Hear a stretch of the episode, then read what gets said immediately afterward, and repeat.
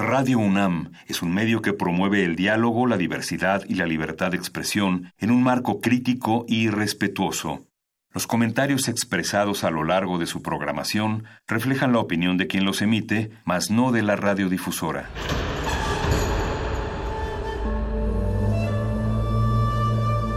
Un templo para la apreciación del ser mediante el sonido. mediante el sonido para nosotros. El sol sale durante la noche. Nuestros gritos llevan la mesura del silencio. Y el descontento está lleno de baile y risas. A todo, incluso a nosotros, nos resistimos. La universidad Ustedes y nosotros somos Resistencia modulada.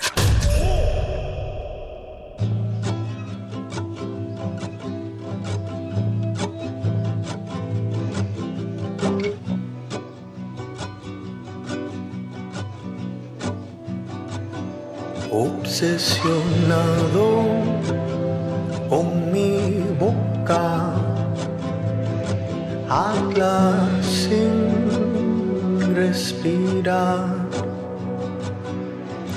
despacio te digo, porque nos falta un tiempo más para pasear este país nublado, este país nublado.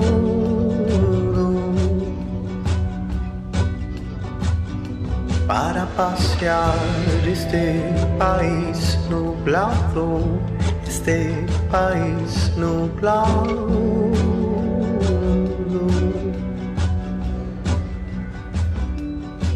And I haven't lost my mind thinking about you.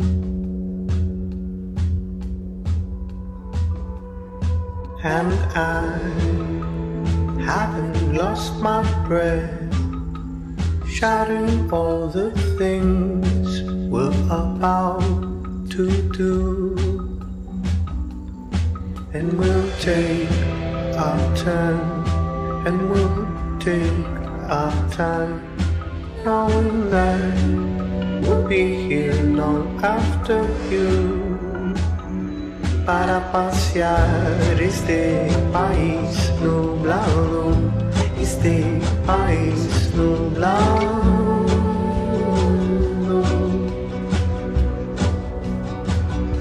para pasear este país nublado, este país nublado.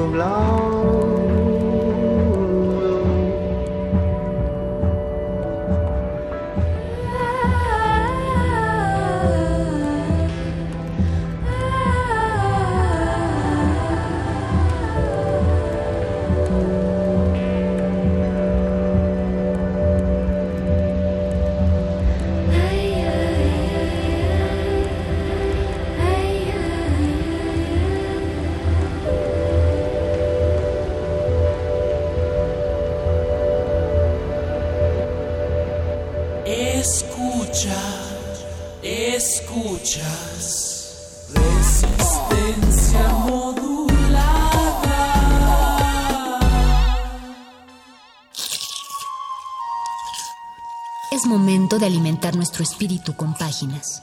Las letras son la botana del alma.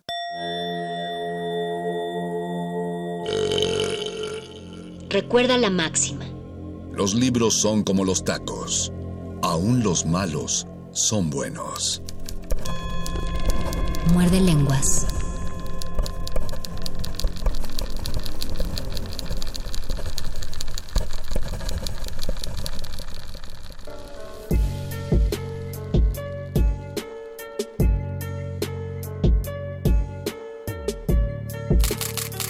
Muerde lenguas. Muerde lenguas. Muerde lenguas.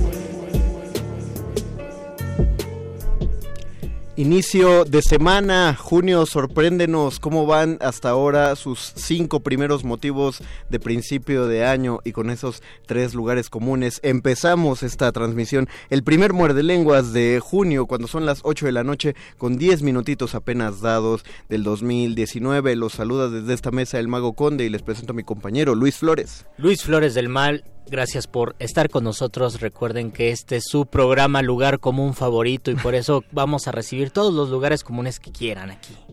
Esta noche la vamos a dedicar a hablar acerca de esas figuras literarias en las que uno cae todo el tiempo. Es más, vamos a rimar con verbos en infinitivo, en ar y en ir, Ah, y vamos a hablar en gerundios. Debería, estamos, eh, estamos transmitiendo completamente, Pues aquí pasándola bien. divirtiéndonos.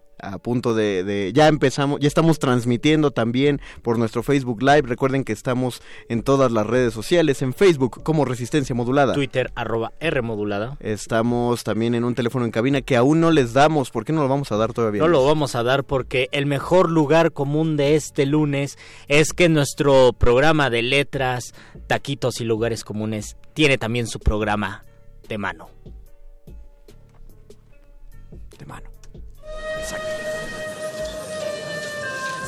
La poesía que sale de la página y se sube al escenario requiere de sus propios oídos.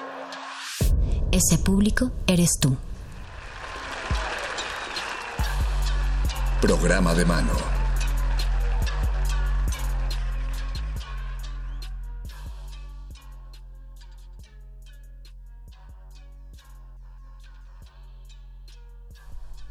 Y esta noche no tenemos nada planeado, no sabemos exactamente lo que vamos a decir, no sabemos qué preguntas se harán y por lo tanto nuestros invitados tampoco saben qué respuestas van a dar a propósito de ello, porque es más, ni siquiera la alfombra roja que solemos poner desde Adolfo Prieto para que lleguen hasta la cabina, no la mandamos a hacer como la mandamos a hacer cada semana, ¿verdad Luisito? En esta ocasión más bien pedimos que se utilizaran la, la primera alfombra roja que estuviera en la bodega de Muerde Lenguas. O lo que encontraran que pudiera sustituir una alfombra roja. Algo que asemejara a una alfombra roja. Por una parte utilizaron eh, unos cordones, en otra parte Un algunos de los periódicos, en otras partes unos técnicos de Radio UNAM se, se pusieron hacia los lados, formando los caminos de la alfombra En roja. otra parte el perro muchacho se agostó. Saludos a Perro Muchacho que nos ayudó a formar esta alfombra roja. Para recibir a nuestros invitados de esta noche, Elisa Car- Carlín o Carlin. Carlin. Carlín, bienvenida, Es Elisa. Carlán, pero yo, le, yo No, lo digo en español. No, Carlin ahora, está bien. ahora lo vamos a decir en, en, en, en, eh, italiano, como lo dije. en turco, como nos lo acaba de decir. Y Diego Guillén, bienvenido, Diego. Hola, ¿cómo están?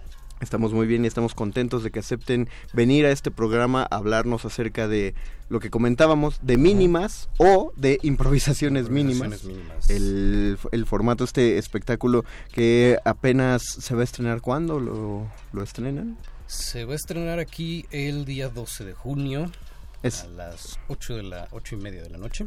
es, es puntual que digas aquí, ¿no? Porque es, es una cuestión...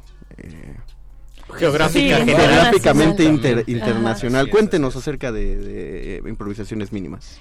Bueno, pues es un formato long form de improvisación que es creado por Sergio Paris, que es un peruano.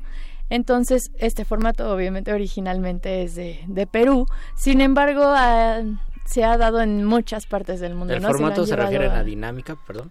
Eh, sí es eh, como es improvisación hay como ciertos puntos a, a donde debes Ah, de muy llegar bien. no entonces eh, tiene que haber eh, por ejemplo en distintos formatos porque no no voy a hablar mucho para que sea una sorpresa el que vayan pero no hay spoilers. hay este hay formatos en donde a lo mejor una escena te la piden que esta es la escena en donde llega a un top máximo de, de energía, en donde puede ser positiva o negativa, dependiendo de cómo te vaya llevando la historia. Y luego sigue un cambio de, este, de tuerca, ¿no? O sigue ya el final o, o como sea, pero vas siguiendo como una estructura eh, de que es de más o menos que tiene que ir pasando en la historia, pero no realmente la historia, porque repito, es, Es improvisación. improvisada. Lo- eh, los muerdescuchas de, de la vieja escuela de Hueso Colorado desde los inicios están un poco más ma- eh, familiarizados con el formato, desde que podíamos tener impro aquí en la sala Julián Carrillo y que la transmitíamos a través de la radio. Eh, pero hay otros que vamos cooptando, los que son nuevos, eh, hay, que, hay que aclararles, les especificamos que justamente en estos formatos los improvisadores, los actores, no tienen idea de qué va a ocurrir en las funciones, todo se va generando durante la función. Exacto. Y aparte mencionaste un, un tipo eh, muy específico que son las improvisaciones, eh, las llamaste de largo, de largo De formato. Llamaríamos largo aliento. ¿Cuál es la diferencia de esta para que la gente ubique también? La diferencia es la duración que hay en estos formatos. Hay formato corto, formato medio y formato largo. Creo que se explica solo, ¿no? Formato largo quiere decir que dura mucho. Ujú. Digo, el Eh, es bueno saber, Sí, igual, no, igual, porque luego hay el- gente que no sabe qué significa largo, ¿no? Entonces, bueno. Justo el formato largo es en, como una obra completa, por así decirlo. Y el formato corto generalmente es de improvisación deportiva, que se le llama el catch y el match.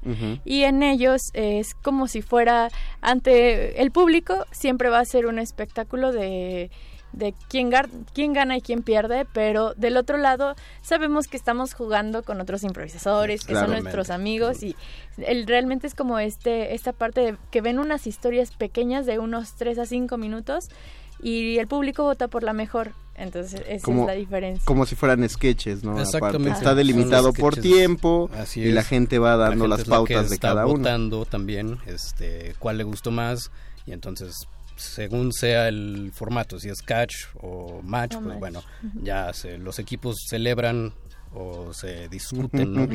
la gana. Sí, que es, lo, que es lo bonito, o sea, justo eh, lo marca Elisa, es, es, es un juego, ¿no? Ah, Detrás exactamente, Tiene sí. que verse como este tipo de competitividad, pero todo el tiempo están jugando. Así es, es. bueno que lo vayan diciendo por- porque vamos a agregar otro comercial dentro de esto. Ya está, estamos en las puertas del inicio de la Copa de Ascenso. Así es, vayan a vernos porque yo ya tengo equipo ahí. Ah, estás en ¿eh? un equipo de- Sí, ¿cómo- se llama tu equipo de- Mi equipo es este Abra Cadabra. Abra cadabra. Somos un conjunto de brujas que se reúne a Oh, contar historias para la Copa de Ascenso, pero bueno, Es- vamos. Va- va- vamos a decirle también a la gente, justo como no- nos acaban de explicar en este formato deportivo, ¿todavía utilizan los uniformes? Así Ah, es, qué bonito. todavía. Lo- los eh, dos equipos de impro se reúnen en una de las funciones en, eh, con uniformes deportivos. de Además tienen árbitro, equipos. ¿no? Hay Sí, un sí, hay un árbitro, es lo árbitro. Y los árbitros son increíblemente divertidos. Exactamente. sea, O sea, no son árbitros de la disfraza. América, ellos sí Ah, hacen bien no, su no, no, no, trabajo. no, a ver, No, con no, en no. el América no te metas. ¿eh? Ah, bueno, no son árbitros del Azul, del Atlas, del. Atlas. Del Atlas, nadie le va al Atlas. De los mineros de Zacatecas. Porque acuérdate que el doctor Arqueles le va al Cruz Ah, sí, Azul, entonces no te metas con, con eso. No, son árbitros del Atlas, hacen bien su trabajo. No, y está, y, y- y es, es interesante que ahí los árbitros, pues también dice, son muy divertidos y ellos no se involucran con los sketches, pero uno los ve llevando toda la, la competencia y sí, son, son gran parte de- del espectáculo. Lo hacen ustedes también y lo bueno es que pueden ir a varias de las funciones. Pues todo lo que sea impro, porque no van a ver la misma función en, ambos casos. Ahora veo que para improvisaciones mínimas también no hay un solo cartel, eh, o sea, son como varios y tienen eh, eh, distintas estéticas. ¿Por qué? ¿Por qué es. es. esto? Esto lo decidieron en GHB, que es la compañía que está produciendo esta mini temporada, que son tres este, funciones únicamente. Lo están queriendo hacer con ciertas temáticas. Por ejemplo, el estreno es con temática del Día del Padre. eh, luego viene tradición oral mexicana y después es sororidad. Entonces cada una de estas funciones va a tener como eje central estos temas. Sobre esos temas nosotros vamos a improvisar y a crear estas historias. ¿Qué, qué es lo que se le... eh, no sé si se puede anticipar, digo, para no, no entrar en, Pues, a en ver. muchos... ¿Qué es lo que se le pide al público para... eh, porque en, en- en muchas de las improvisaciones se pide... Tienen por que ejemplo, escribir algo. Es que eh, unos escriben un Mm, papel o votan por un lugar, etcétera. En este caso... Pues como es muy improvisado. Ok. Bueno, eh, al principio de Mínimas se cuenta una serie de historias de algo que te denote, ¿no? De lo, absolutamente lo que sea, aunque no tenga que ver con este el Día del Padre Sororidad o lo que sea, cuentas una pequeña historia. Ayer eh, salí de mi casa, me di cuenta que se me olvidaron las llaves, me caí porque se me eh, se me desabrotó este, se me desabrochó, perdón, los zapatos y fue el día horrible. Y ya de ahí alguien contará algo más, a lo mejor de una panadería, lo que sea, y de esas pequeñas cosas que vas contando, va, va sacando algo para, a lo mejor te robas el nombre de la historia del compañero, o Ok. quieres usar los zapatos con los que se cayó, pero vas Ah. nutriendo tu historia. Ok, es- to- todo el tiempo es ver a los actores en una especie de cuerda floja, porque tienen que sostener una narrativa. Pero son muchas historias entonces o es una historia en general? Son muchas historias. Somos en escena, esta ocasión vamos a hacer ocho, ocho personas en escena. Eh, vamos a estar por parejas. Cada pareja va a contar una historia. O sea, el que primero se avienta es el que va a proponer la historia, ¿no? Por decirlo de alguna manera. Claro. Entonces vamos a ver em, cuatro historias que se van a ir desarrollando en el tiempo. Entonces vamos a ver cómo inició esa historia, después unos días o meses o años, no sé, después o antes incluso, y después el desenlace de esa historia. Lo interesante aquí es que comenzamos con una pareja que, pues, quien se aviente, pues va a ser pareja, ¿no? Y no sabes qué va a hacer, ¿no? Exactamente, no sabes si, si te va a bloquear la idea o no sabes que esperemos que no, porque, Sí, porque la la idea es de es muy mala no. educación. y este no sabes hacia dónde realmente va a ir esa idea. Luego vamos a cambiar de pareja. Igual, Ah. completamente al azar. Vamos a cambiar de pareja y vamos a desarrollar una de esas dos historias. No sabemos tampoco cuál de las dos vamos a desarrollar. Y al final regresamos con nuestra pareja original y ya hacemos un cierre de esa historia.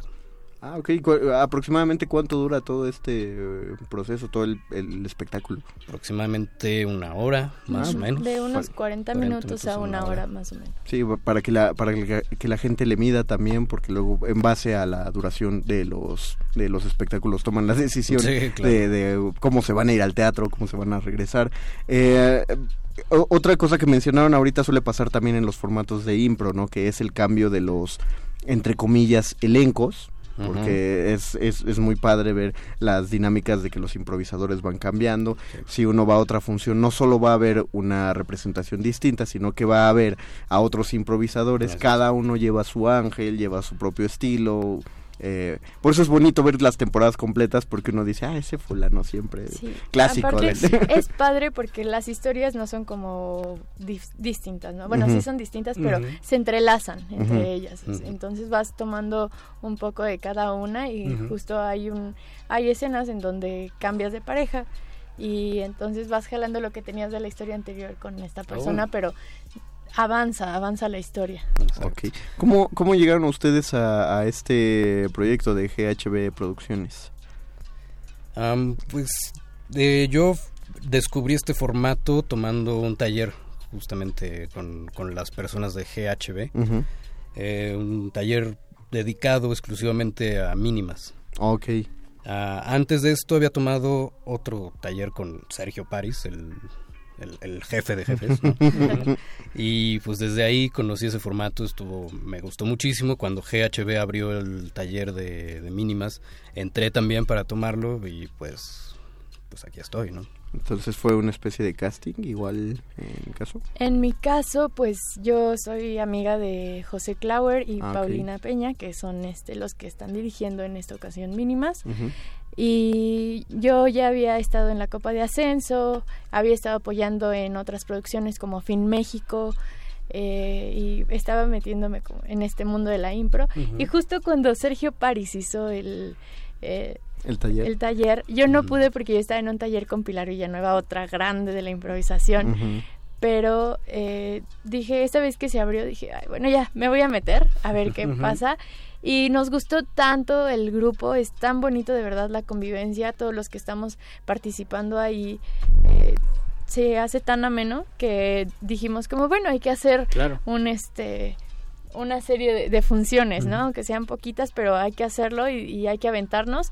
A todo mundo le gustó la idea, nos organizamos y pues aquí ¿Y estamos. ¿Dónde y cuándo serán las funciones? ¿Y cuántas funciones? Porque dicen que son, Son- pocas. son cuatro, ¿no? Son, Son tres. tres. Ah, tres tres funciones. funciones. Tres funciones. Miércoles 12 de junio, miércoles 19 de junio y miércoles 26 de junio. 12, A las- 19, 26. A las Exactamente. ocho. A las y media de la noche. Ok, va, va. Piérdanse tres muerde lenguas, les damos chance. Les damos chance, inviten a más gente, aprovechen porque tres funciones son muy pocas. Ahí sí no hay de luego voy, luego voy porque Voy tienen que ir bien. Aparte cada una tiene su lado especial, ¿no? El día del padre pueden llevar a su papá a celebrar, eh, después se lo llevan a cenar.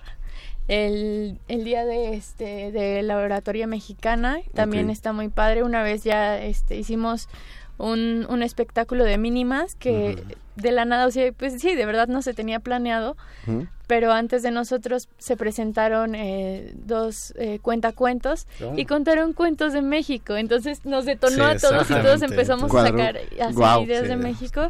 Y el último es de sororidad, que es un tema bastante actual y de importancia, de suma importancia para pues que vayan a conocer un poquito de, de este Y lado que le de- puedan entrar al tema desde otra perspectiva. así Sí, es claro, porque es, es lo bueno, es una cosa que, que hemos estado viendo con las amigas de Tejiendo Redes y de, y de Red. Activa, que es eh, en- entrarle al tema desde todos los puntos creativos particularmente y- y, y teatrales. Entonces son 12, 19 y 26, 26 de junio. Así A es. las a las Ocho y 8.30 media. En el Foro Contigo América, que Ah. está ubicado en Arizona 156 de la colonia Nápoles. Está aquí cerca. Está aquí cerca, de hecho, y es muy bonito ese el, el Foro Contigo foro, América. sí. Procuren, no, no procuren, por favor, sean puntuales, porque aparte es que hay una gran dificultad para, para abrir eh, las puertas del Foro Contigo América una Recuerden que es una hora función. pico, si van a viajar, se van a trasladar de un punto lejano, medio lejano de la ciudad, lleguen con tiempo y salgan con anticipación. Lleguen tempranito, aparten, aparten los boletos eh, y pueden, eh, supongo que se pueden checar la, la información en la página de Facebook, ¿no? Claro que, que lo sí. bonito es que no se encuentra como GHB, sino como En, bueno, pueden mandar un correo a produccionesghb.gmail.com Ujú. en Facebook. GHB de burro, ¿verdad? Sí, Ujú. B de Ahorita- burro, ahorita- ahorita verás por qué. Este, están súper nerviosos. está ¿no? como- es que, ajá, da- a Ok, mí, vamos a mí a hacer me un- regañan mucho en la escuela por decir groserías Va- vamos a hacer un al aire. Entonces, Vamos a hacer un disclaimer, vamos a hacer un No, disclaimer, eh, amigos, muerde escuche, si hay si hay un niño por ahí eh, y que requieran que sus oídos no sean eh, perturbados, Transgredidos. transgredidos con el lenguaje que utilizamos todo el tiempo en este programa, entonces les avisamos que la- seguida la pregunta de Luis Flores vendrá una respuesta. ¿Y creo que cuál es, disclaimer. cuál es la, la razón de GHB? ¿Qué significa? Eh, son siglas, está en griego. Sí, está en griego. Se- se la- las siglas son Güeyes, Huevones y Boludos. Producciones. Ya ya empezó a sonar el teléfono. Güeyes, huevones. Güeyes, Huevones y, Y boludos. y. Así lo, así lo encuentran en Facebook. Así es. Así, güeyes, huevones y boludos. ¿Qué, bien Sí, se siente después ¿verdad? de que en la escuela, en radio, no me dejan decir Pero es- estuvo bien que hiciéramos este ejercicio porque uno se imagina lo peor, entonces ya digo huevones y boludos, ah, bueno. Ah, Subimos, subimos la apuesta para que la expectativa que quede después- alta. claro, sí, claro. Tú, tú, tú dile, háblale a la madre superior ahorita. ya, ya lo dije, lo dije al aire en Radio Nami, no se moleste. Entonces pueden buscar ahí, ¿qué otras redes sociales? Eh, para que Ah, chequen. está en- está en Instagram están como arroba oh, en este Instagram, Instagram, Twitter arroba GHB Producciones. Ok, ahí pueden meterse, buscar toda la información a propósito y de manera muy exclusiva, muy cooptada, porque aparte el, el, el, el Foro Contigo América tiene un espacio como para... Y las presentaciones 50 son muy pocas. Las presentaciones son pocas, el espacio eh, son como 50, 60 Más o menos. butacas, ¿no? Dentro del Foro Contigo América. Entonces, ne- necesitamos meterle exclusividad al asunto. Entramos en una mesa de negociaciones durante todo el fin de semana, se hizo una propuesta, se mandó una contrapropuesta, eh, estiramos Se manos, discutió. se discutió, nos reunimos en varios restaurantes, llegamos a un acuerdo que nos tiene satisfechos a todos en cuestión de, de lo que se va a regalar esta noche. Así es. ¿Qué va a ser? La primer persona que le dé like a la página oficial de Facebook de GHB Producciones Oh, muy bien. se va a llevar un pase doble, pero no nada más le tienen que dar like a la página, porque eso está muy fácil, ¿no? No tenemos que complicar. Tienen que tomarse una selfie haciendo una pose, la, pose más ridícula que quieran, Bien. con el hashtag les gané a todos. Ah, muy Ah, bien. ok, bien. Entonces repetimos, tienen que darle like a la página de Facebook de Güeyes, Huevones y Boludos Producciones. Tienen que subir una selfie donde estén haciendo la pose más ridícula que su corporalidad. La suben dé. a la página de Huellas, Huevones y Boludos. El Pónganla, pongan en público, por favor, porque luego si su configuración de Facebook está en privado, uno como administrador de las páginas no puede ver las Eh, fotografías. No le puede darme en risa. No le puede darme en darme jaja.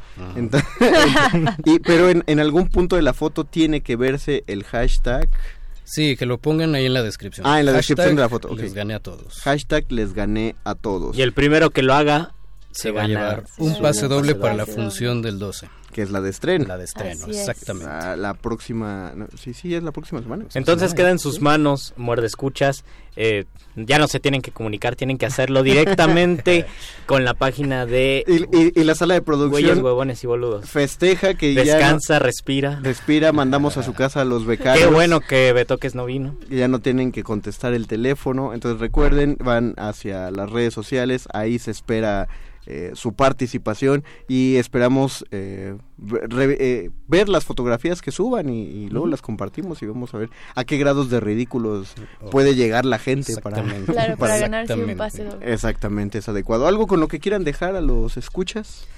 A eh, su programa, un último mensaje, un saludo. un- Ah, bueno, yo sí quiero mandar a Adelante. saludo a todo mi equipo de Jing. Ah, Muy bien. están muy y bien. este a todos mis amiguitos de la Carlos Septién. Bien, también. Ya la copa. Ay, A la- a claro, por la Copa. supuesto, a Cheryl Su, que está a cargo de la Copa de Ascenso, a Saludos a Paulina, por favor, y a José Clauer, que Claro son los sí, que sí. nos abrieron la invitación para venir Para acá venir a hacer esto. a, ajá, a la entrevista. A ustedes también No, no, les no, tienen- agradecemos muchísimo.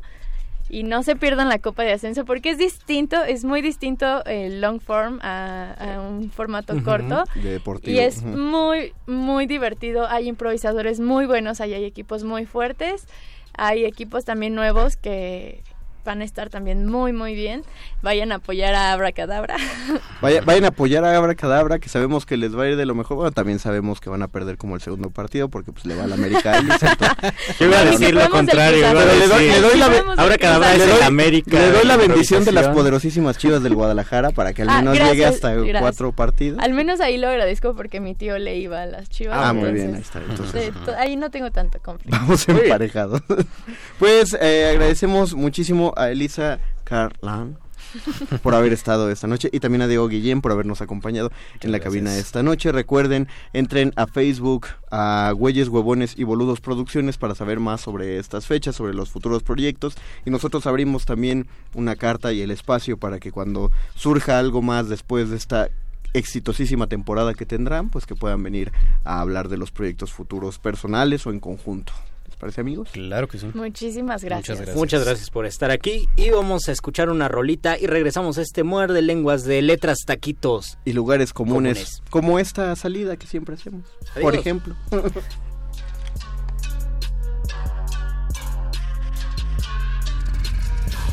Muerde, muerde, muerde. Muerde lenguas. comprende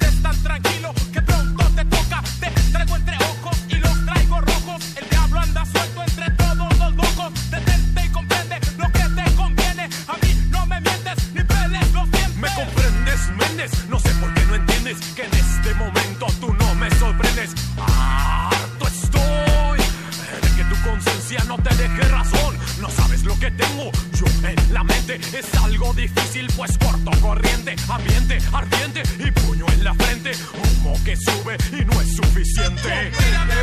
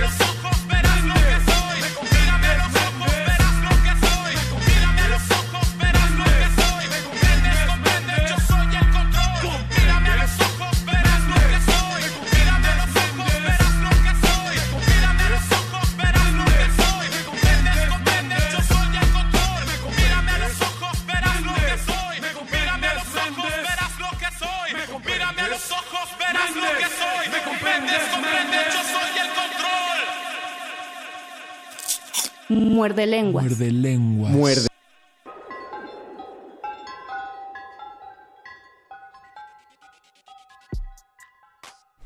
Estamos letradísimos y esto que escuchamos eh, fue de Control Machete. Estamos letradísimos, hijos de su muerde lenguosa de su madre. muerde lenguosa. es- eh, escuchamos, qué padre, porque la selección musical la hace el doctor Arqueles cuando conoce el tema del programa. Claro, lo conoce seis meses de, anticipación. Lo conoce mucho antes de que nosotros lo conozcamos. Y entonces él elige eh, la música propuesta del tema y acaba de mandar su establishment, su, su opinión acerca de Control Machete al ponerlo en el programa de lugares comunes y de clichés. Muy bueno. Estamos pensando en el lugar bola, común del rap y yo creo que sí. Sí, ¿no? Si dicen el rap mexicano, ¿cuál es el lugar común? Esa canción. Yo di- tal diría- vez la no. de sí señor. Ah, es que ahí está, ahí está la, la, la cuestión simpática, porque si hablamos del lugar común en menciones, ahorita el lugar común sería Cancerbero. Ah, muy bien. Pero no las canciones de Cancerbero. Exactamente. sí. Entonces aquí esto sí aplica más, es, pues sí es el cliché del rap, del rap mexicano. Y machete. que analizar qué lo positivo y lo negativo de los lugares comunes y de los clichés. Cosa que haremos ahorita, pero primero vamos a leer los comentarios de nuestra audiencia que ya nos está contactando por Facebook Resistencia Modulada. Dice nuestro querido Eduardo Nájera Padilla, eh, historia, pero no muerde lenguas. Ah, caray, se te cortó el mensaje, Eduardo, porque eh, lo empezaste con historia, pero no muerde lenguas, y su amigo Eduardo Nájera. Este quizás no sea un criterio como tal, pero bueno, cuando era más joven, todavía cuando me decían que unirlo tenía más de 500 páginas, un libro tenía más de 500 páginas en automático, pensaba que era muy aburrido, tremendo error, y hoy me río de ellos por creer en eso. Eso es una idea, un libro grueso, Es igual a un libro aburrido. de- eh, y si no aburrido, un libro pesado. O un libro que te va a hacer muy inteligente si lo terminas. o un libro complicado o, o- o que va a estar denso o incluso está el grave error de pensar que un libro de 500 páginas te va a demandar mucho tiempo en leerlo. La semana pasada que hablábamos acerca de prisas ya habíamos mencionado que hay ciertas narrativas muy apresuradas, eh, lo que unos llam- mal llamarían literatura light, que uno se puede aventar un libro de 800 páginas en tres días. Y hay libros, y habíamos mencionado Stephen King que tiene novelas que son novelones en tamaño y que, como lo decía Conde, él mismo sabe que el consumo de esas novelas es distinto a, a otra literatura que puede ser eh, más erudita o más centrada o más reflexiva y no por eso es un libro pesado. Exacto, son novelas de subway, o sea, novelas para leer en el metro, en tus trayectos y, y te los acabas muy rápido.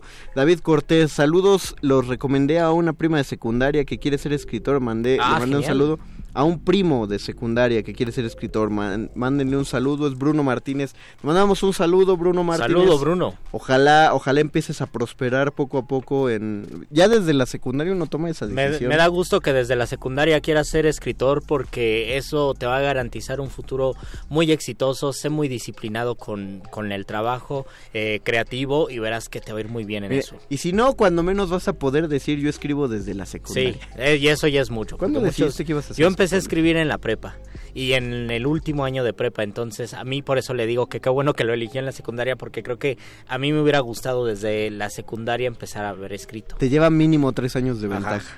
exactamente. Entonces le mandamos el saludo a Bruno Martínez. Aurea Shaide Esquivel Hola, Flores. Aurea. Le mandamos un saludote también a nuestra queridísima guardia, protectora y generadora de la biblioteca Alay de Fopa en el Centro Cultural Universitario Tlatelolco. Visítenla. Dice, se me ocurre que las novelas románticas eróticas para mujeres, el viaje en el tiempo para conocer a un vato viril y aventurero es un cliché y funciona. XDDDDD diría el anticristo. Pero hay quienes usan ese cliché con pericia y darle la vuelta, como Diana Gabaldón con la serie Outlander, que es la serie forastera, es un cómic.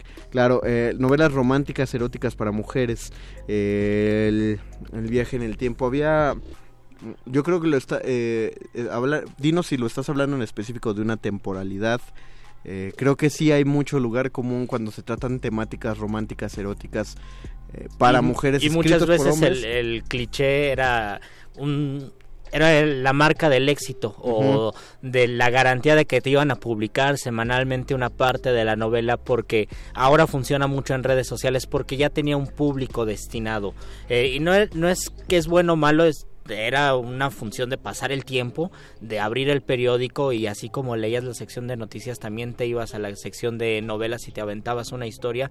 Muchas de las cosas que se comparten en Facebook de repente cumplen una función. No, no es que sean textos románticos o sean dirigidos a hombres o a mujeres, sino que porque cumplen la, la función de lo inmediato, hacen que uno se llene y porque es inmediato tiene que ser cliché y tiene que haber un lugar común. Pero hay, hay una cosa interesante que dijo Aurea, que es cuando la literatura sí se escribía de una manera eh, sectaria.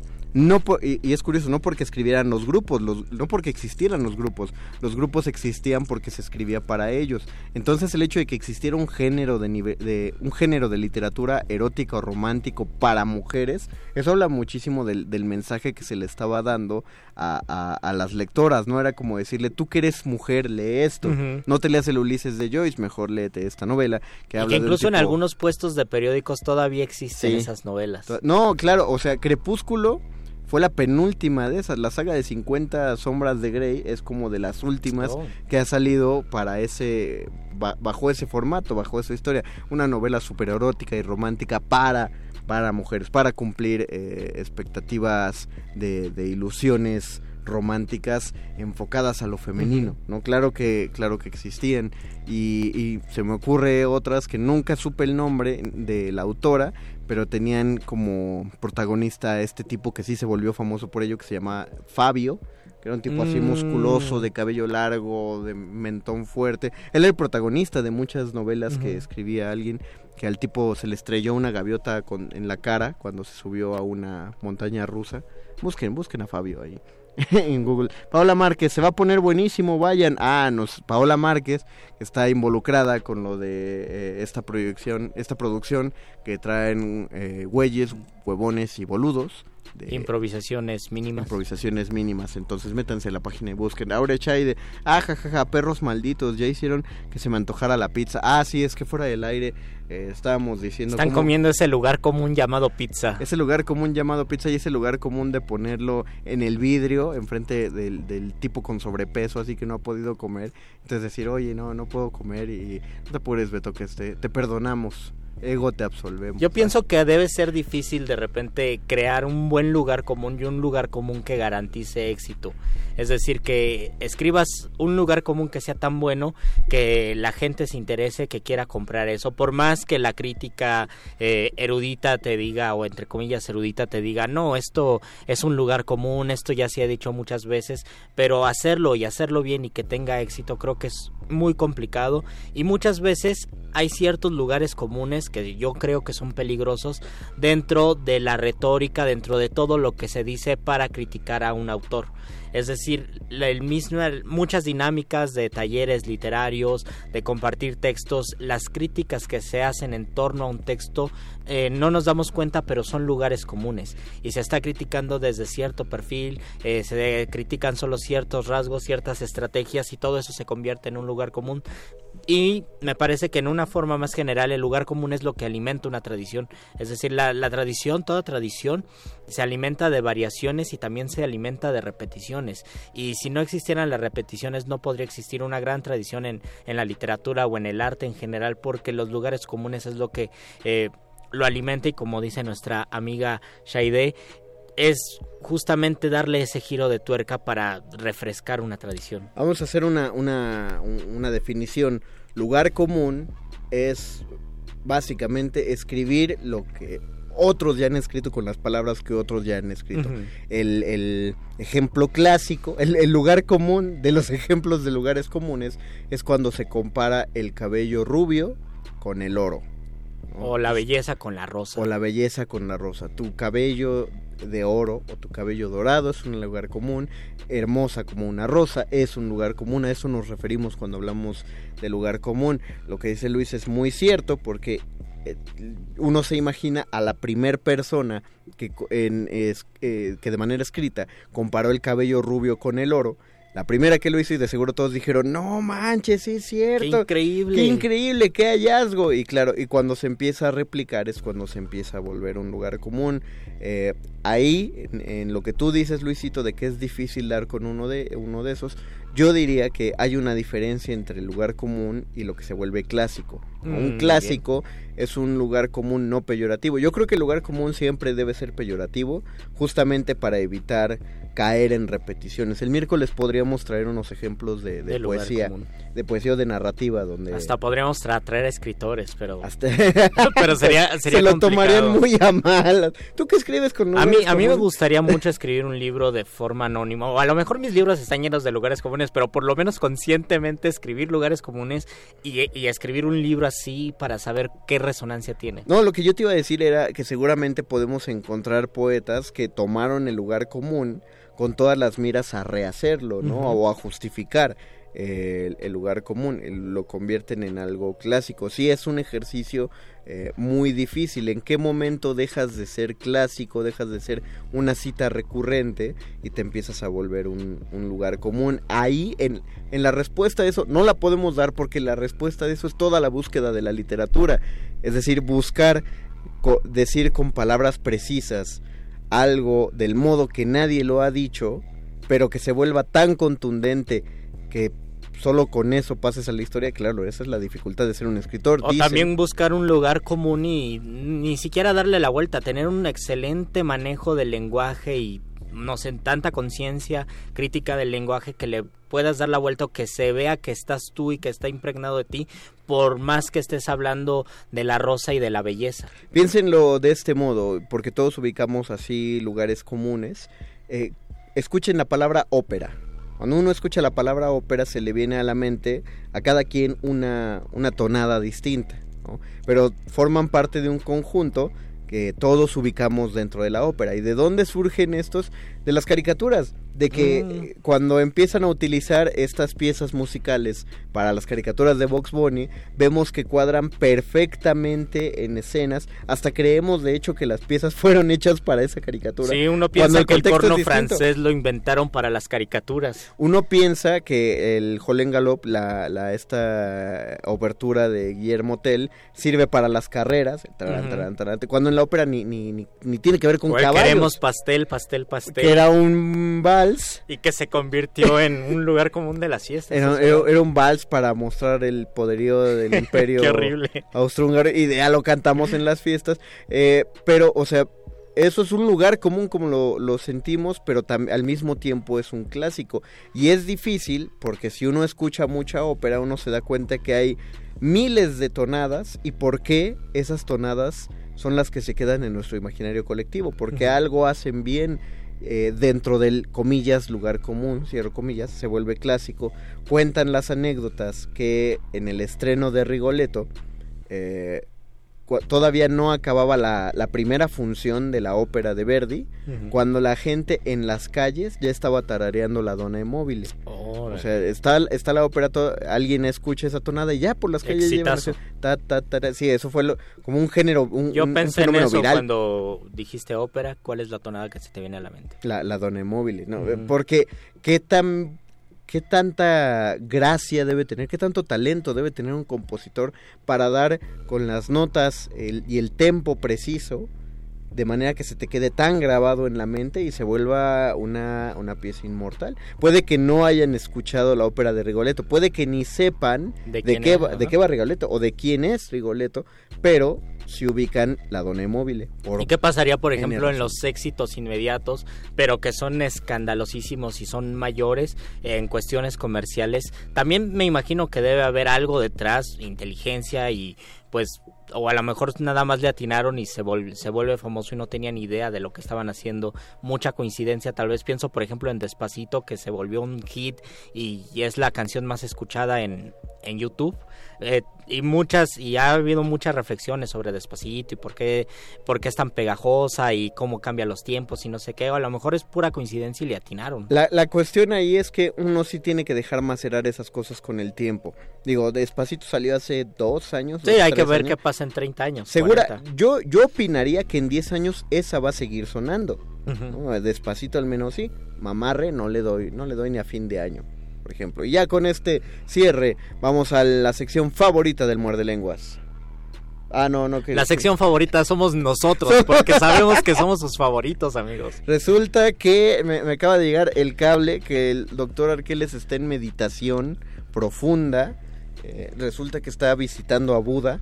Entonces, eh, no, nada más nos va a mandar un cable por ahí. Eh, tenemos. Ah, no, todavía sigue el, eh, el de ahora. Bueno, entonces continuemos con disertación. con nuestra defensa o no defensa de los lugares comunes. A mí me parece que es un lugar común decir que todo es un lugar común en el momento de tallerear los textos y si ustedes eh, conviven o tienen la experiencia de un texto de creación literaria, se darán cuenta que puede ser hasta una salida fácil criticar al otro diciendo que son lugares comunes.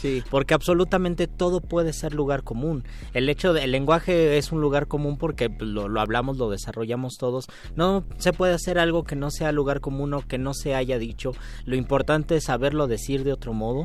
Y muchas veces en ese decirlo de otro modo también se puede recurrir a lugares comunes que yo los divido en dos, los aceptados y los no aceptados. En un taller existe una poética y te permiten eh, hacer ciertos lugares comunes, pero no otros lugares comunes. Con la- los que te permiten hacerlos, por ejemplo, no sé, pienso escribir en verso libre o escribir eh, cuentos donde se pase de la primera a la tercera persona y viceversa. Eso está permitido. Otras cosas ya no están permitidas. Entonces esos lugares comunes son los que se den- eh, son los que se hacen a un lado, pero en realidad todo está lleno de lugares comunes. Sí, ese, es- eh, que ese es la, el, el- el gran problema, o más bien lo bello de estar haciendo la búsqueda literaria.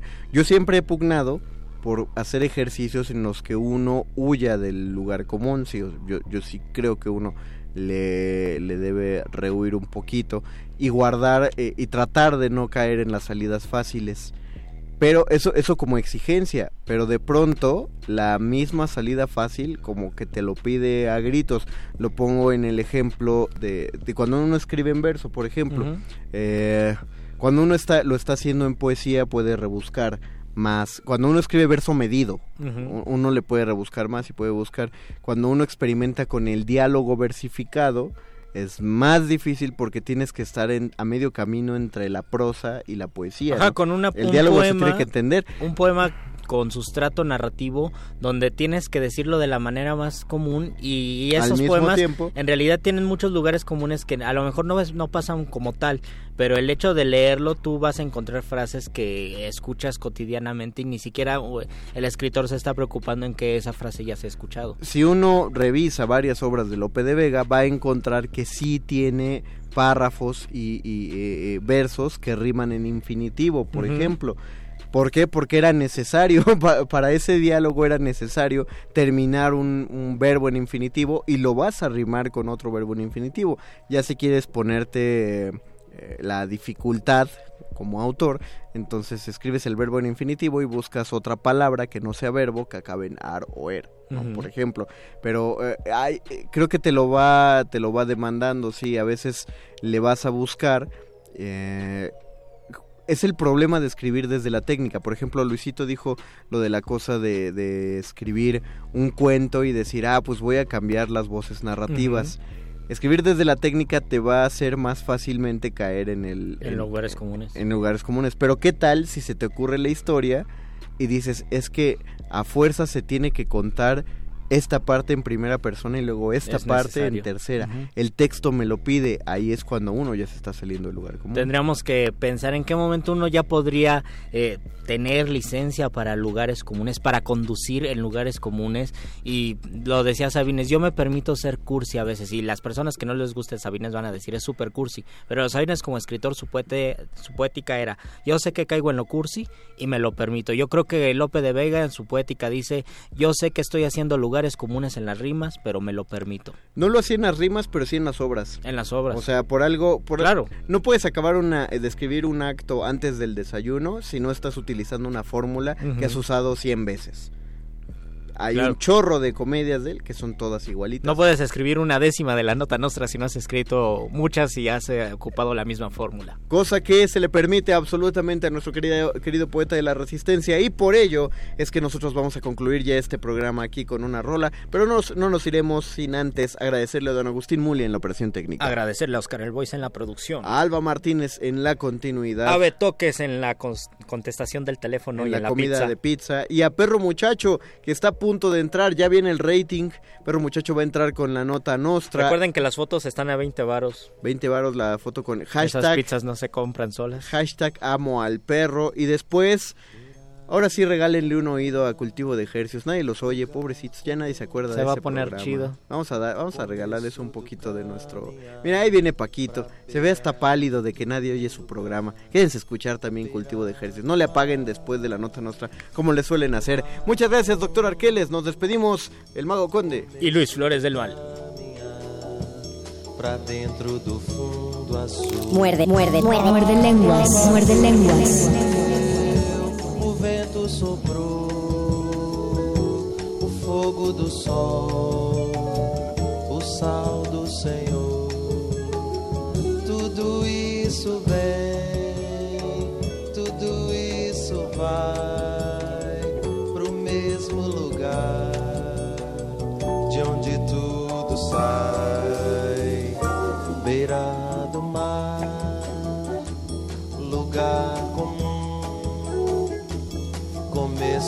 Caminhar pra beira de outro lugar, beira do mar, todo mar é um.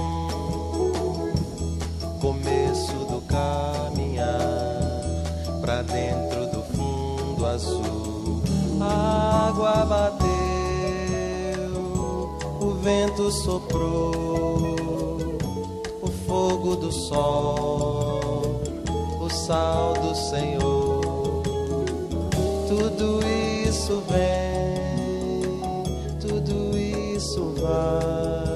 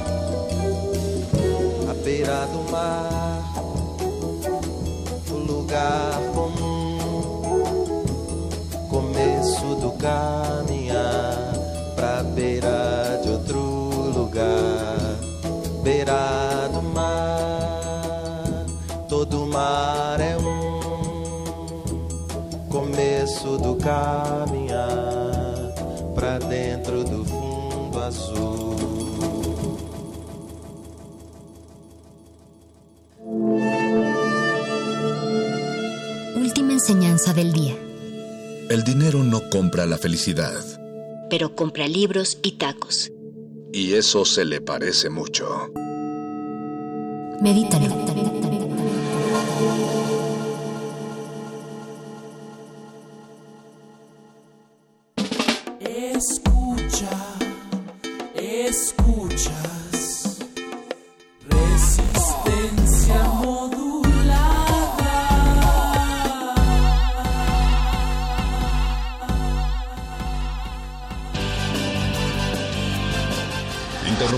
Sea que esté escuchando para darle nuestro supuesto corte informativo. La nota nostra. No lo dijimos primero, pero lo decimos mejor.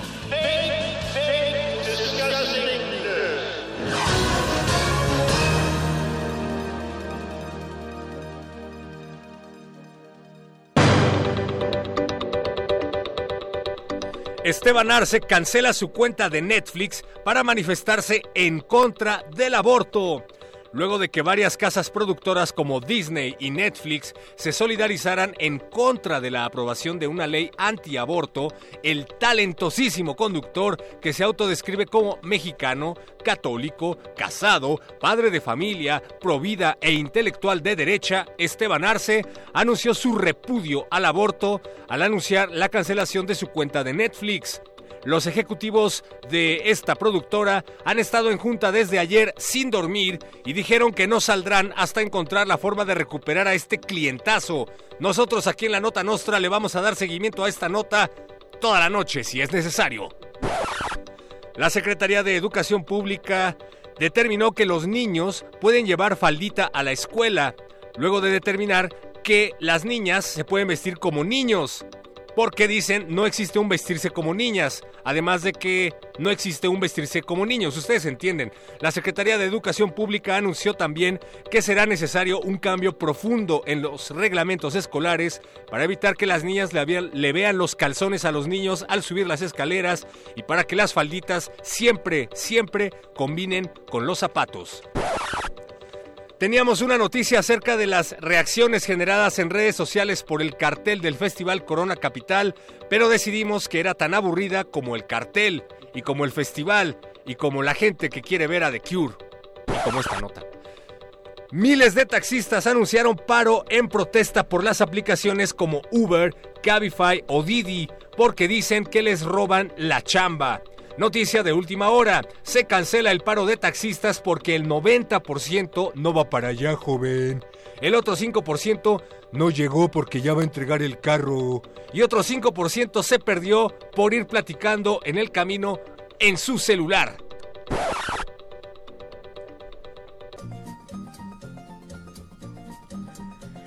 Hay múltiples maldiciones, mucha mala maña hay. Contra Uber, Cabify y demás aplicaciones. Tal vez tengan sus razones los taxistas por su enfado, pero también se han manchado porque hasta allá nunca llegan y cuando llegan navegan con taxímetro alterado.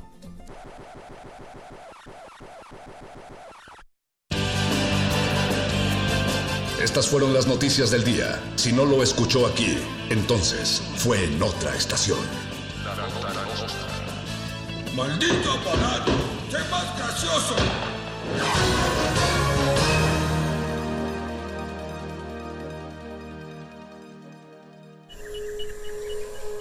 Dentro de nuestra habitación, la ciudad se disfraza de apatía, pero las apariencias engañan. Cada sonido nos grita una historia urbana. Nuestra radio es el río que las comunica. Aguas Negras. Una serie de ficciones sonadoras. Jueves, 22 horas, por resistencia modulada. 96.1 de FM. Radio UNAM. Experiencia sonora.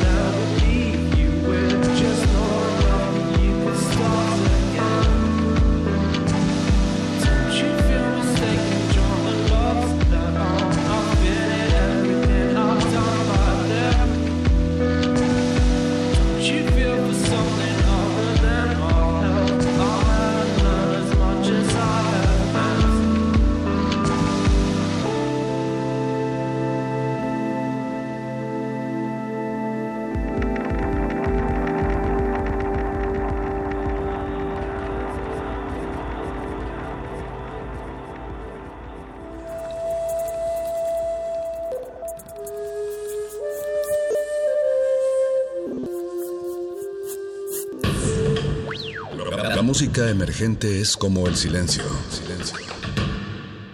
Presente a nuestro alrededor. Pero audible solo para quienes tienen disposición de escuchar. Como todos, en este campo de cultivo. Cultivo de hercios.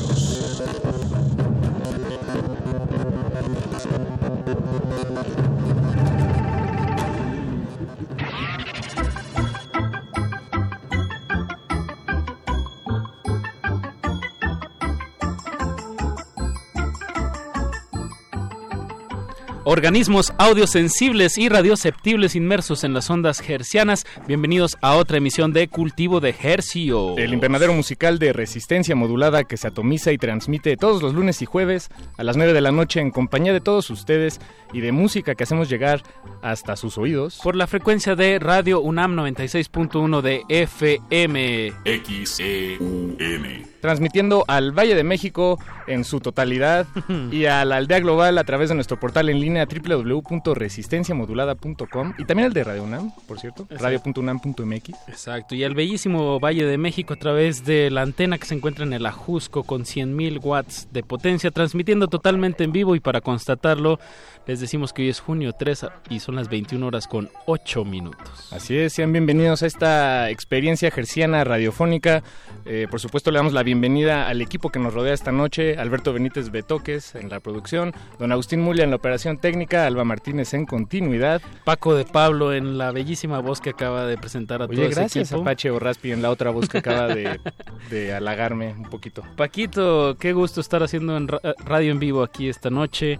Y pues, ¿qué, qué va a acontecer de aquí hasta las 10? Esta noche, pues como siempre, todas las noches que, que estamos aquí al aire tenemos un proyecto musical que queremos compartirle, compartirles. Y esta noche nuestro, su- nuestra sujeto de estudio es Marisa Moore, que nos visita... eh, Desde Hermosillo. Pues desde Hermosillo en un principio, pero bueno, averiguaremos desde dónde nos visitó esta, esta noche en par- particularmente. Y, pero bueno, antes de, de sentarnos con ella, conocerla, Y eh, platicar platicar sobre eh, su disco Amores. Sí, que ya salió. Eh, queremos hacerles una recomendación como sole- solemos hacerlo al principio de este programa y es un disco que acaba de salir hace no me acuerdo si la semana pasada o la antepasada Salió, Eh, me parece que el 18. el 18 pues de dejémoslo marzo. ahí no de mayo De mayo, perdón. de mayo es el último y más reciente disco de Mave Frati, una compositora de Guatemala que ya nos ha visitado aquí en, en otras ocasiones. Somos eh, pues muy, pues admiramos su trabajo de verdad eh, muchísimo y me quedo corto con, con esa palabra, muchísimo.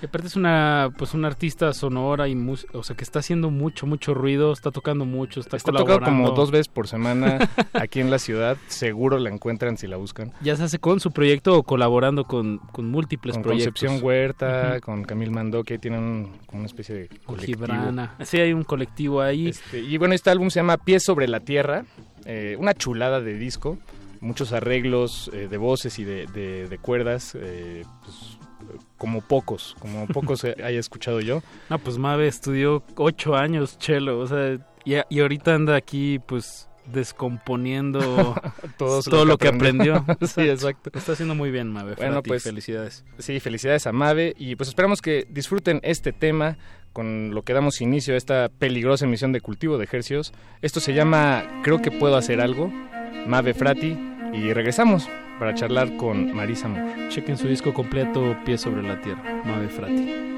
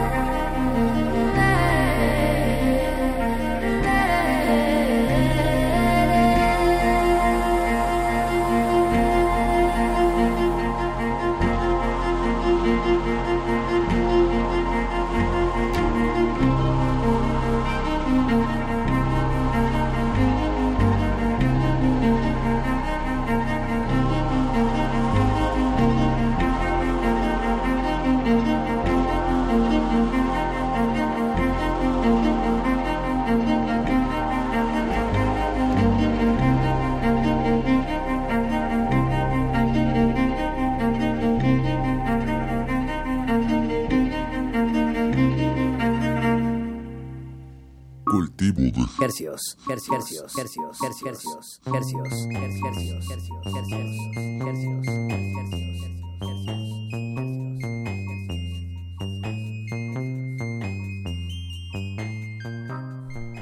Cultivo de ejercios. De ejercios. Lo que acabamos de escuchar fue un tema compuesto por Mada y Frati que se llama Creo que puedo hacer algo.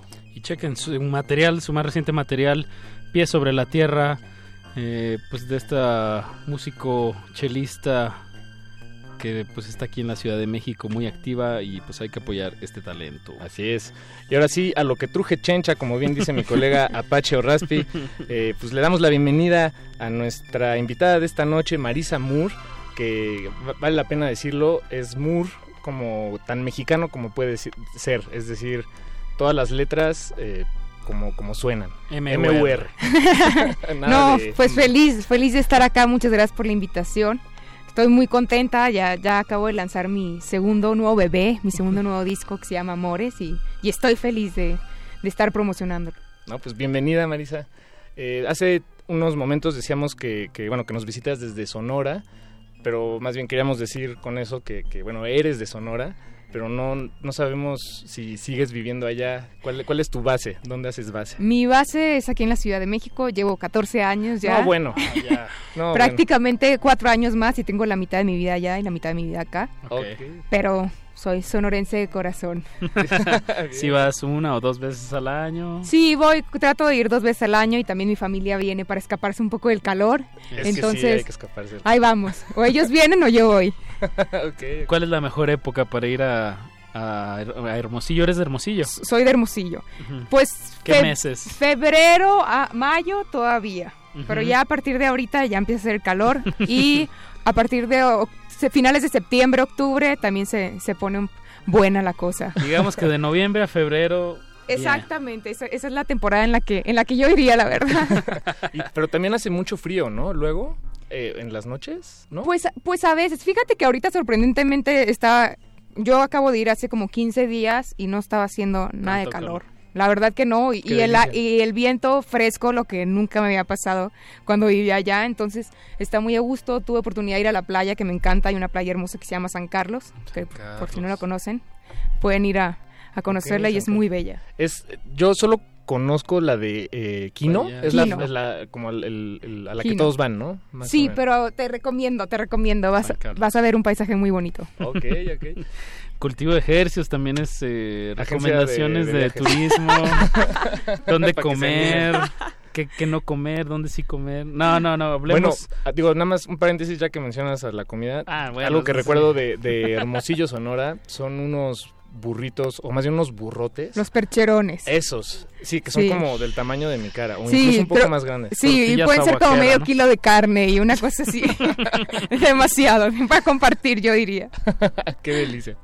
Marisa, eh, es- llevas, como nos dices, hace 14 14, 14 años que llegaste acá, pero esta aventura musical en la que te embarcaste, pues no sé hace cuánto tiempo, ¿dónde comenzó? ¿En Sonora o fue algo que, que más bien empezó acá, en la ciudad? Pues eh, eh, empecé a componer a los 13 años. Ah, bueno. Eh, empecé estu- estudiando en Hermosillo, pero en realidad eh, mi proyecto musical Marisamur, to- eh, pues todo lo, lo empecé acá. Mi banda también, o sea, todos mis músicos los conocí acá y, y bueno, Profesionalizándolo, Sí, digamos. o sea, como que allá tuve clases de canto y, y yo componía en mi casa y tocaba en mi Formación. casa. Pero mi formación toda la hice aquí en la Ciudad de México y, y bueno, aquí salieron muchas de las canciones, pero curiosamente eh, este segundo disco sí, sí como que volví a casa y, y como que algunas de las canciones sí las compuse en Hermosillo. Siento que tuve que regresar a mis raíces como para ver qué quería hacer. De repente hay como demasiadas cosas y demasiados no sé, pensamientos que pasan por mi mente que, que, que a veces siento la necesidad de volver a casa y, y recordar mis raíces. Creo que es súper importante eso. Es, es más tranquilo, ¿no? Bueno, siempre regresar a casa. Bueno, además de que Hermosillo, me imagino que el edificio más alto ha de ser como de seis pisos. Se me hace muy alto. Y la contaminación visual es, es, Ah. es muy poca comparada acá. Pero creo que, Claro, creo que todo tiene su magia. O sea, creo que ahorita no, no me hago viviendo en otra ciudad. Creo que el caos de esta ciudad es hermoso también y, creo sí, que sí. hay que disfrutarlo y, y- y fluir, ¿no? Creo que eso es lo más importante. Pero sí, creo que a veces es necesario tener un poco de calma para componer y, y tener un poco de paz. Claro, para acomodar todo ese, ese caos que te da la ciudad, ¿no? De alguna manera que se asiente y, y te enfoques, ¿no? Sí, y a veces también creo que dependiendo de la energía también compones diferente. Entonces, bueno, en mi caso es así, entonces también como que trato de, de hacerle caso a mi corazón donde quiere estar y, y también las canciones fluyen distinto. Y eh, cuando estabas allá en Hermosillo, eh, pues muy jovencita, empezando a componer, ¿qué, qué nos puedes contar sobre pues esa el ambiente que te rodeaba? ¿Componías en eh, eh, solita en casa o te llevaron a clases de música extracurriculares? Pues en realidad, fíjate que nadie de mis amigos sabía que cantaba y nunca estuve en ningún concurso escolar ni nada por el estilo. Siempre casi todo lo hice en casa y hasta la fecha me gusta compo- componer mucho sola. Pero aquí como que descubrí, descubrí que también es muy bonito colaborar con gente porque salen cosas distintas y, y compartir arte yo creo que es lo más bonito que me ha regalado esta carrera. Sí, sin duda. ¿Qué, qué discos? O bueno, o sea, sobre la inspiración, digamos, eh, ¿qué artistas te influenciaron en esta primera etapa de, de- de composición? Pues para este disco, bueno, soy súper fan, siempre lo digo, de Jorge Drexler, me encanta muchísimo y escuché mucha música brasileña que a lo mejor si me preguntas como qué artistas, no, no, no te podría dar un específico porque puse literal como playlist y empecé a escuchar bañaste mucho. con- con sí, me bañé, me De bañé de- Tropicalia. y también de mucha música latinoamericana. Creo que tenemos eh, muchísima música latinoamericana con mucho arte que de repente nos olvidamos justo eso de lo que te decía las raíces y como que vamos a lo más comercial y como que en este caso sí quise regresar a, a cosas más viejas o a boleros o cosas así, ¿no? Como los panchos o así, como que sí me tomé el tiempo para para escuchar música que, que no estaba escuchando que no me había dado tiempo de, de escucharla. Y se nota, ¿eh? Bueno, escuchando el disco, sí. Ahora, ahora que mencionas a los panchos, sí pasó por mi cabeza. No me acuerdo en qué canción, eh, pero tienes un tema muy. O sea, pensé, este tema está muy fresco, suena. Perdón, no me acuerdo ni siquiera. Ingrato, el bolero, yo creo que puede Ah, ser. pues creo que es Ingrato ese, Corazón. Ingrato Corazón. Eh, y pensé, ahora me encantaría enseñarle esto a mi abuela para decirle cómo. O sea, es- son géneros que, que, que no están perdidos en el tiempo, ¿no? Porque ellos son muy de la idea de la música de los jóvenes. y, y- y, pues no, sea, en realidad solo no es ni de los jóvenes, ni de los viejos, ni, ni de nada, ¿no? Yo creo que sí, yo creo que la música no pasa de moda, más bien pasará por Es- momentos eh, en nuestra cabeza, pero la música ahí está y, y es cuestión de volverla a escuchar y de, de repente dejamos, yo, yo soy, había dejado de escuchar discos completos y ahorita me estoy dando el tiempo de escuchar discos completos porque Eso, hay tanta música que de repente ya nomás escuchamos una canción de cada disco y es súper triste porque tanto de mí como de, de mis amigos músicos es un gran esfuerzo lo que hacemos para, para construir y sacar un disco hoy, hoy en día, ¿no? Que, que ya- Conceptualizar y todo el Sí. esfuerzo de producción. Y de mucha gente detrás, porque de cada, de cada proyecto y tanto del mío como de otros, siento que hay demasiada gente detrás que, que está pues a la, a, la, a la sombra, ¿no? Y que la gente no sabe, pero que ahí está detrás apoyando el proyecto. Pues Marisa Moore, regalémosle a nuestra audiencia el segundo tema de tu disco Amores. Eh, la canción se llama Quiero que me quieras. Y ahorita seguimos platicando sobre lo que mencionas, las producciones, las, las colaboraciones que tiene el disco. Y pues vamos con música, maestros. Quiero que me quieras, Marisa Moore, aquí en cabina.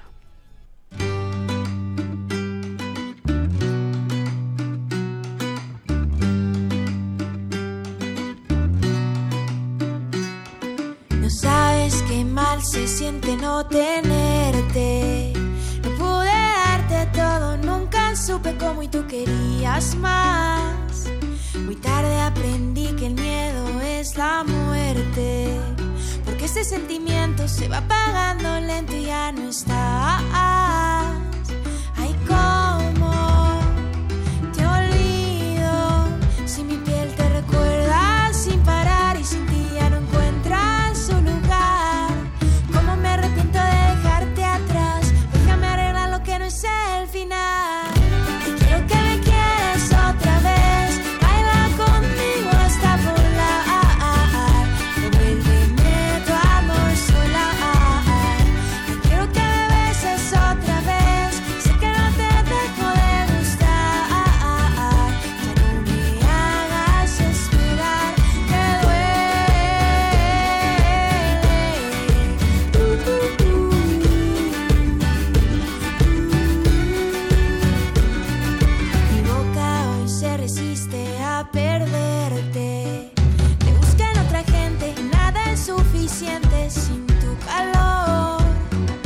Entonces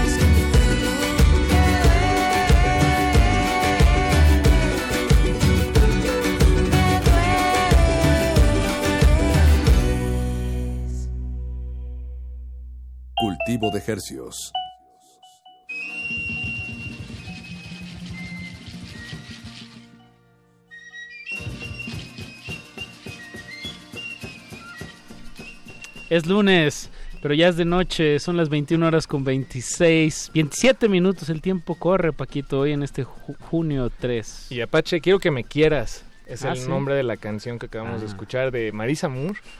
que al, al principio, mu- mucho antes de escucharla, por supuesto, eh, mis prejuicios me llevaron a la canción esta a la que Gael García le hizo una, una, re- pues una versión propia. No sé si la de Quiero que me quieras, que creo que es un, una ranchera, ¿no? Yo No- quiero que me quieras. Ajá. Ah, sí, no Y sé dije, quién "Órale, es. ¿a poco Marisa Moore un cover de eso? Y no, qué bueno que no, qué bueno que no, que, que nos entregaste. Bueno, y si lo hubieras hecho también hubiera estado bien, pero pues qué temas. El tuyo. Muchas pues. gracias. Pues fíjate que nunca he sido de cantar muchos covers. Digo, no está mal si en algún momento Exacto, me toca exacto. hacerlo, pero como que siempre he sido de componer mis canciones y compartir mi arte. Hab- Hablando de la composición, normalmente cómo empiezas, Marisa? Porque a mí se me hace, se me figura, dime si estoy bien o mal, Ajá. que pues es- empiezas cantando.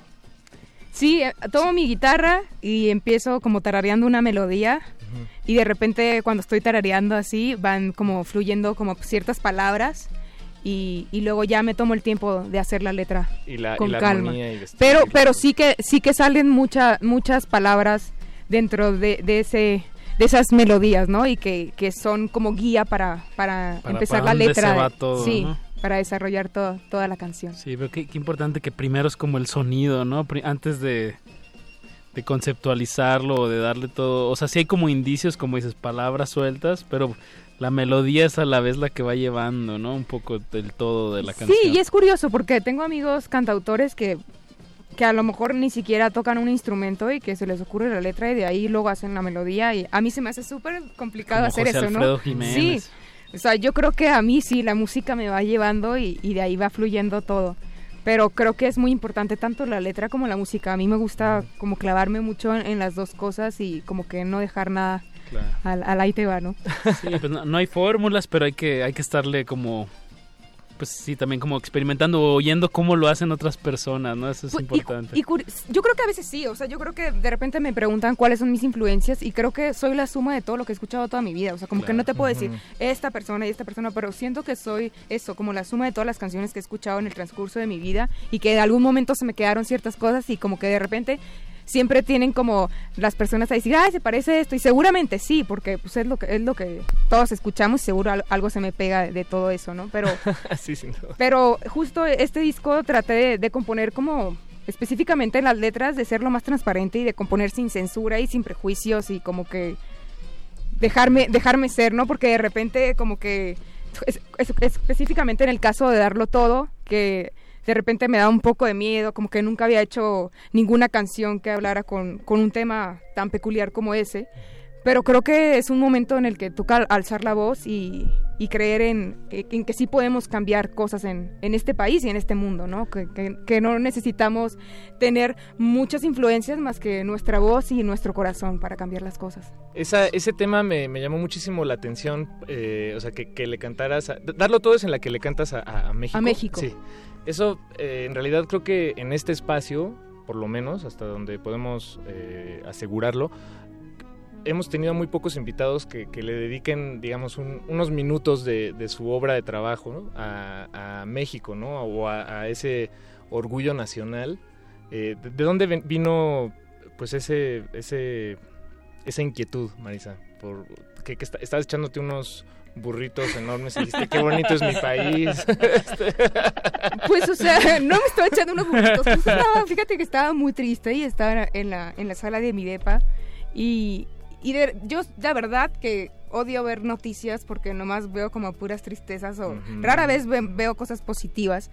Pero como que algo había visto y como que dije, no, esto es demasiado y como que sentí, tomé mi guitarra y las palabras empezaron a salir. Y me acuerdo que yo creo que de este disco, o sea, como que hace mucho que no lloraba componiendo y, y, Ah, bueno.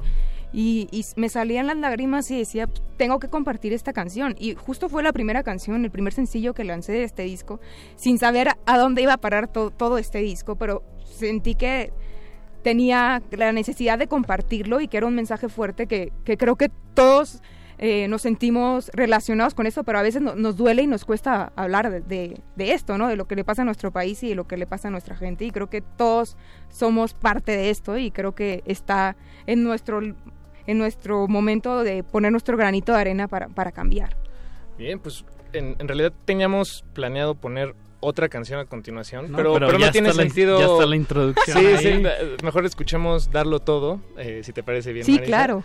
Y Seguimos con platicando esta charla, sí, con sí, sí. Marisa Moore, no le cambie.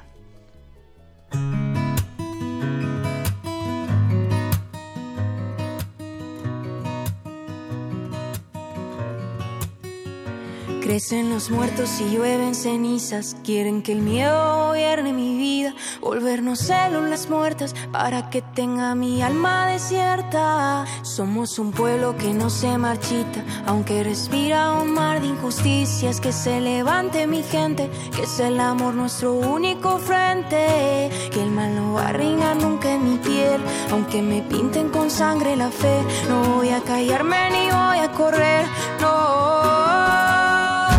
Porque por ti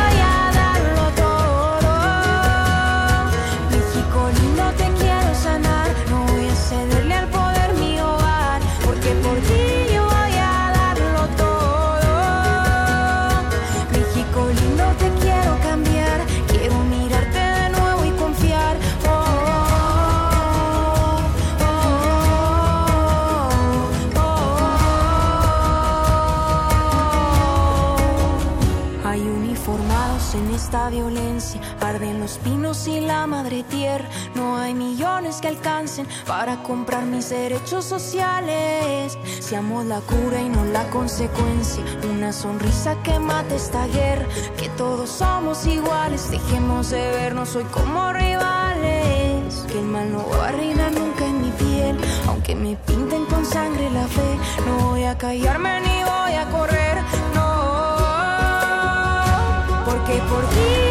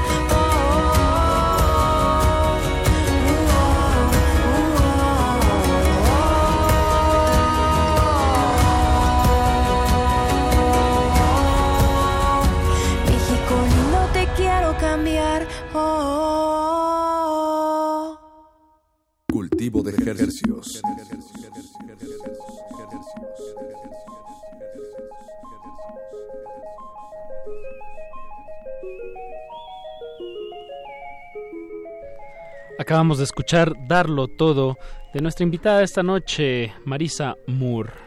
Y le mandamos un saludote a Pablo Extinto que nos escribe en Twitter. Dice que nos está escuchando desde la oficina, pero es una oficina nueva y no nos quiere decir desde dónde es. Pero bueno, que está ahí difundiendo la vida y sus misterios entre la banda Godín y le gustó muchísimo Quiero que me quieras. Dice que es parte de su playlist del 2019. Yeah. y que ya se quiere a dormir. Bueno, ya en un ratito más, Pablo. Pero qué bueno que estás ahí dejándote acompañar por estas frecuencias y te mandamos un saludote donde estés. Eh, Marisa, este disco Amores que cuenta con ocho temas, ¿cuántos son? Son 10 temas. 10 temas. Veo que hay dos que tienen Colaboración. el, el famoso FT punto. el featuring o colaboración. Eh, cuéntanos sobre este. Algo, algo nos diste algún guiño al inicio de, de cómo esto pues te saca de alguna manera de, de- de- de tu mundo de composición, ¿no? Lo aterriza de otra manera. Cuéntanos cómo fueron estas dos colaboraciones con Alex Ferreira, que si mal no recuerdo es de República Dominicana, y aquí también nos visitó en la cabina. Y Luis Jiménez también estuvo aquí de, de los los, mesoneros. mesoneros venezolano. Venezolanos. Sí, pues primero conocí a, a Luis Jiménez, lo conocí por una- otro amigo venezolano que está en el medio de la música y me invitó a un concierto y me dijo, vamos, está padrísimo y yo, bueno, va. Y lo escuché y, y su, sus su voz siento que es súper peculiar y súper fuerte y te penetra el alma, o sea, es como muy impresionante la voz que tiene este chico. Y me encantó su voz y justo lo escuché y poco tiempo después creo que dije, tiene que estar en un dueto mío, en una colaboración y, y le escribí, le encantó la canción y creo que plasmó algo muy bonito y, y sumó muchísimo a la canción de Amores. Que, Que la vamos a escuchar en unos momentos más, ¿eh? porque sí está muy impresionante esa canción. Sí, o sea, esta, esta canción es de mis favoritas y justo así. No, de- pues si, de- si- de si lleva el sí. título del Claro. disco. Yo, yo soy fan de, del amor y soy súper enamorada y creo que pues todos vivimos de esto porque sin amor en este mundo sería como muy triste. Pero justo decidí titularlo así porque siento que el amor tiene muchos matices y, y- y estas canciones son como distintos matices del amor. Exacto. Sí, sí, sí. Y qué, qué padre que, bueno, no sé, que, que, te, que Luis eh, Jiménez, te, con su propia voz, digamos, él nada más salió a cantar y fue suficiente para que tú dijeras, eso en mi disco ahorita. Sí, y, y justo Y ahorita que la escuchen es una canción muy sencilla en cuanto a producción y, y- y lo que lo que tiene prioridad son las La- voces. la- las voces, sí, pues sí, si quitas elementos eso, eh, de música, pues te concentras más en la voz, ¿no? Digamos. Sí. Y, Eso. Y es un homenaje al amor. Ah, es como de repente me preguntan a quién se la dedicaste y todo eso, pero es como es como sí es como general un homenaje al, al amor y a esas personas que te hacen bien. Bien, ese es buen parámetro. Rodearse de la gente que, que saca lo mejor de ti, ¿no? Sí, sí, sí. Los que no, pues goodbye. Yo digo que hagamos bloque doble con, con featuring, ¿no? De canción. ¿Qué tal si la juntamos de una vez con mira, Arráncame? O sea, escuchamos primero Amores, del tema que estamos hablando con, con Luis Jiménez, y lo juntamos con Arráncame, con Alex Ferreira. ¿Cómo fue este, esta colaboración? Alex Ferreira, yo seguía su, su música porque me gusta muchísimo. Siente, co- siento que es un chavo que trae pura, pura buena vibra Sí. y mucha candela y lo escuchas cantar y, y él solo con su guitarra, o sea, parece que trae una bandototota detrás porque su energía es muy linda. Y, y cuando compuse, cuando estaba componiendo Arráncame, escuchaba, co- yo cuando hago, hago colaboraciones, cuando estoy componiendo, escucho como ciertos timbres de voz. Ok. Y fue como muy clarísimo así, se me vino a la, a la mente Alex Ferreira y dije, lo tengo que hacer y le escribí, le mandé la canción, le gustó muchísimo y bueno, de repente un día ya estaba grabando la voz de, de esta Ah, hermosa wow. canción. ¿Y eso dó- dónde lo, lo grabaron, Marisa? ¿Todo el, el disco se grabó aquí en la ciudad? Se México? grabó aquí en la ciudad con mi productor Alan Saucedo, que es un chico Ah, que no, está haciendo... bueno. Alan es el de, el de Vicente Gallo, ¿era el de Vicente Gallo? No, ¿verdad? No, no, no. No, no, me estoy equivocando. No, Eh, no se es, un, es productor, ingeniero, como de la nueva generación, está haciendo cosas increíbles, tiene como muchísimos Grammys también y, Sí, ha sí. trabajado con muchísima, muchísima gente. Bien, ¿y él cómo, cómo diste con él también? ¿Lo, lo contactaste, le, le, le escribiste, oye, me interesaría invitarte a producir mi disco? Pues él es ¿O como fue- uno de mis grandes hermanos, lo conocí por mi manager, que, que justo está aquí, es colombiana y, y- y estudió con él. Ah, bueno. Entonces, eh, ahí lo conocí y con él trabajé algunas canciones de mi primer disco. Sí, y exacto. pues desde ahí me encantó trabajar con él. Creo que son, son de esos chicos de, de la nueva generación productores que, que escucha el artista y que respeta muchísimo como el arte de cada artista y le trata de dar el- un sonido particular. Entonces eso me gusta muchísimo de él. ¿Y qué, qué- qué tipo de, de charlas tenían tú y Alan en el estudio? No sé, eh, digamos, dejando a un lado lo técnico, ¿no? Este, que, que si la voz acá, que si la batería, no sé, hablaban de... Es un chavo que te escucha y puedes platicar horas y hay veces que me decía, ¿estás lista para grabar? Le digo, no, o sea, hoy no, hoy no me siento lista para grabar la voz y platicamos y como que eso me gusta muchísimo porque, porque ve más allá del artista y como que puedes hablar de corazón con él muchas cosas y, y, y eso creo que es súper importante al momento de trabajar con un productor porque Claro, te porque- desnudas completamente, o sea, el Sí, alma y, y como que sí tienes que estar muy conectado con la persona con la que trabajas. Claro, y, y después de convivir, o sea que estás conviviendo mucho tiempo tratando de hacer algo juntos, sí, si no estás a gusto. Sí, o sea, yo creo que tiene que haber una conexión muy fuerte para poder hacer grandes canciones. Bien, pues escuchemos estas, estos dos grandes temas en colaboración de Marisa Moore. El primero se llama Amores con Luis Jiménez de los Mesoneros, directamente desde Venezuela. Y luego escuchamos Arráncame con Alex Ferreira, directamente desde República, República Dominicana. Dominicana. Venga, música latinoamericana, aquí en Radio UNAM. Cultivo de ejercicios.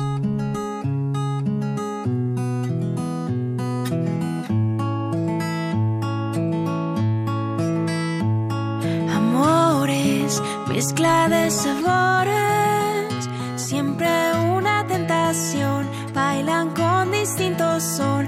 Amores, risas y dolores, adicta sensación juega con mi corazón y no me deja en paz. Cada vez me gusta más, no quiero parar.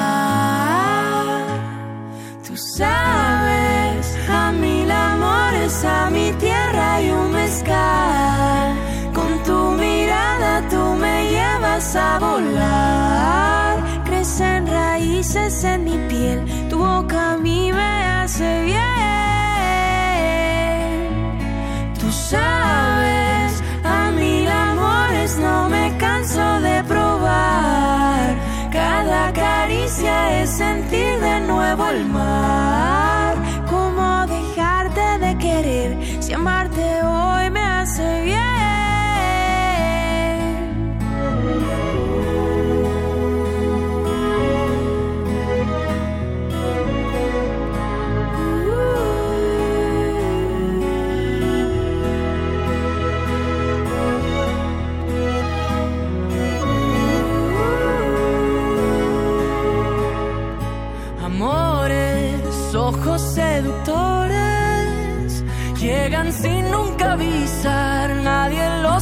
parar.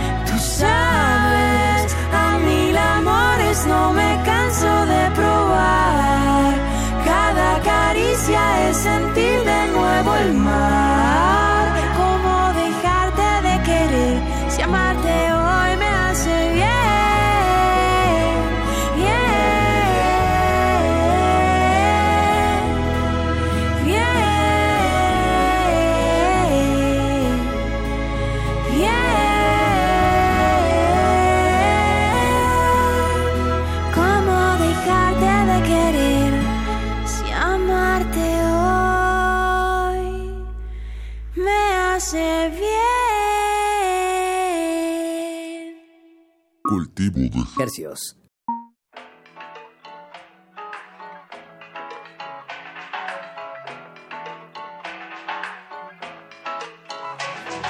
encuentro bien, bien para mí. Ay, cuando quieras paso la noche cerca de ti. Te quiero bien, con frenesí. De mil maneras te comería falta para que te quedes conmigo. Que por esa boquita lo que me pidas consigo. Arráncame la sed, que mi piel se quema y colapsa lento si no te prueba. Arráncame la sed, que no veo problema y quiero besarte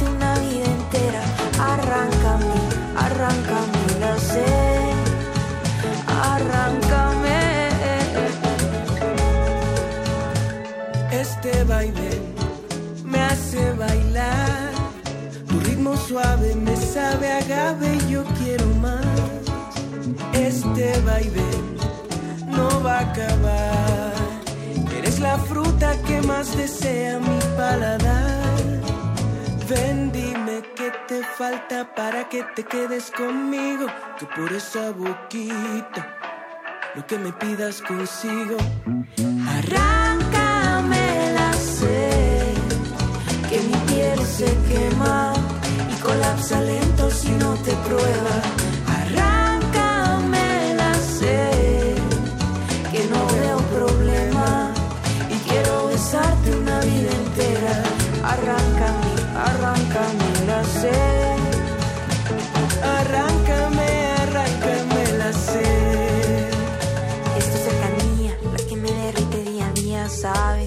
Ponen loca tus lunares, haces que mi cuerpo se desate hoy sin precaución.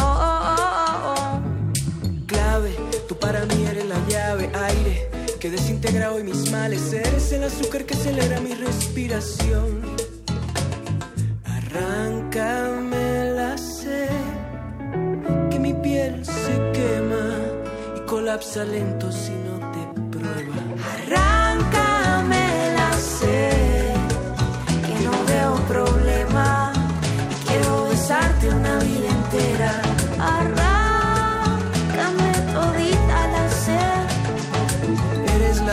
que más desea mi paladar.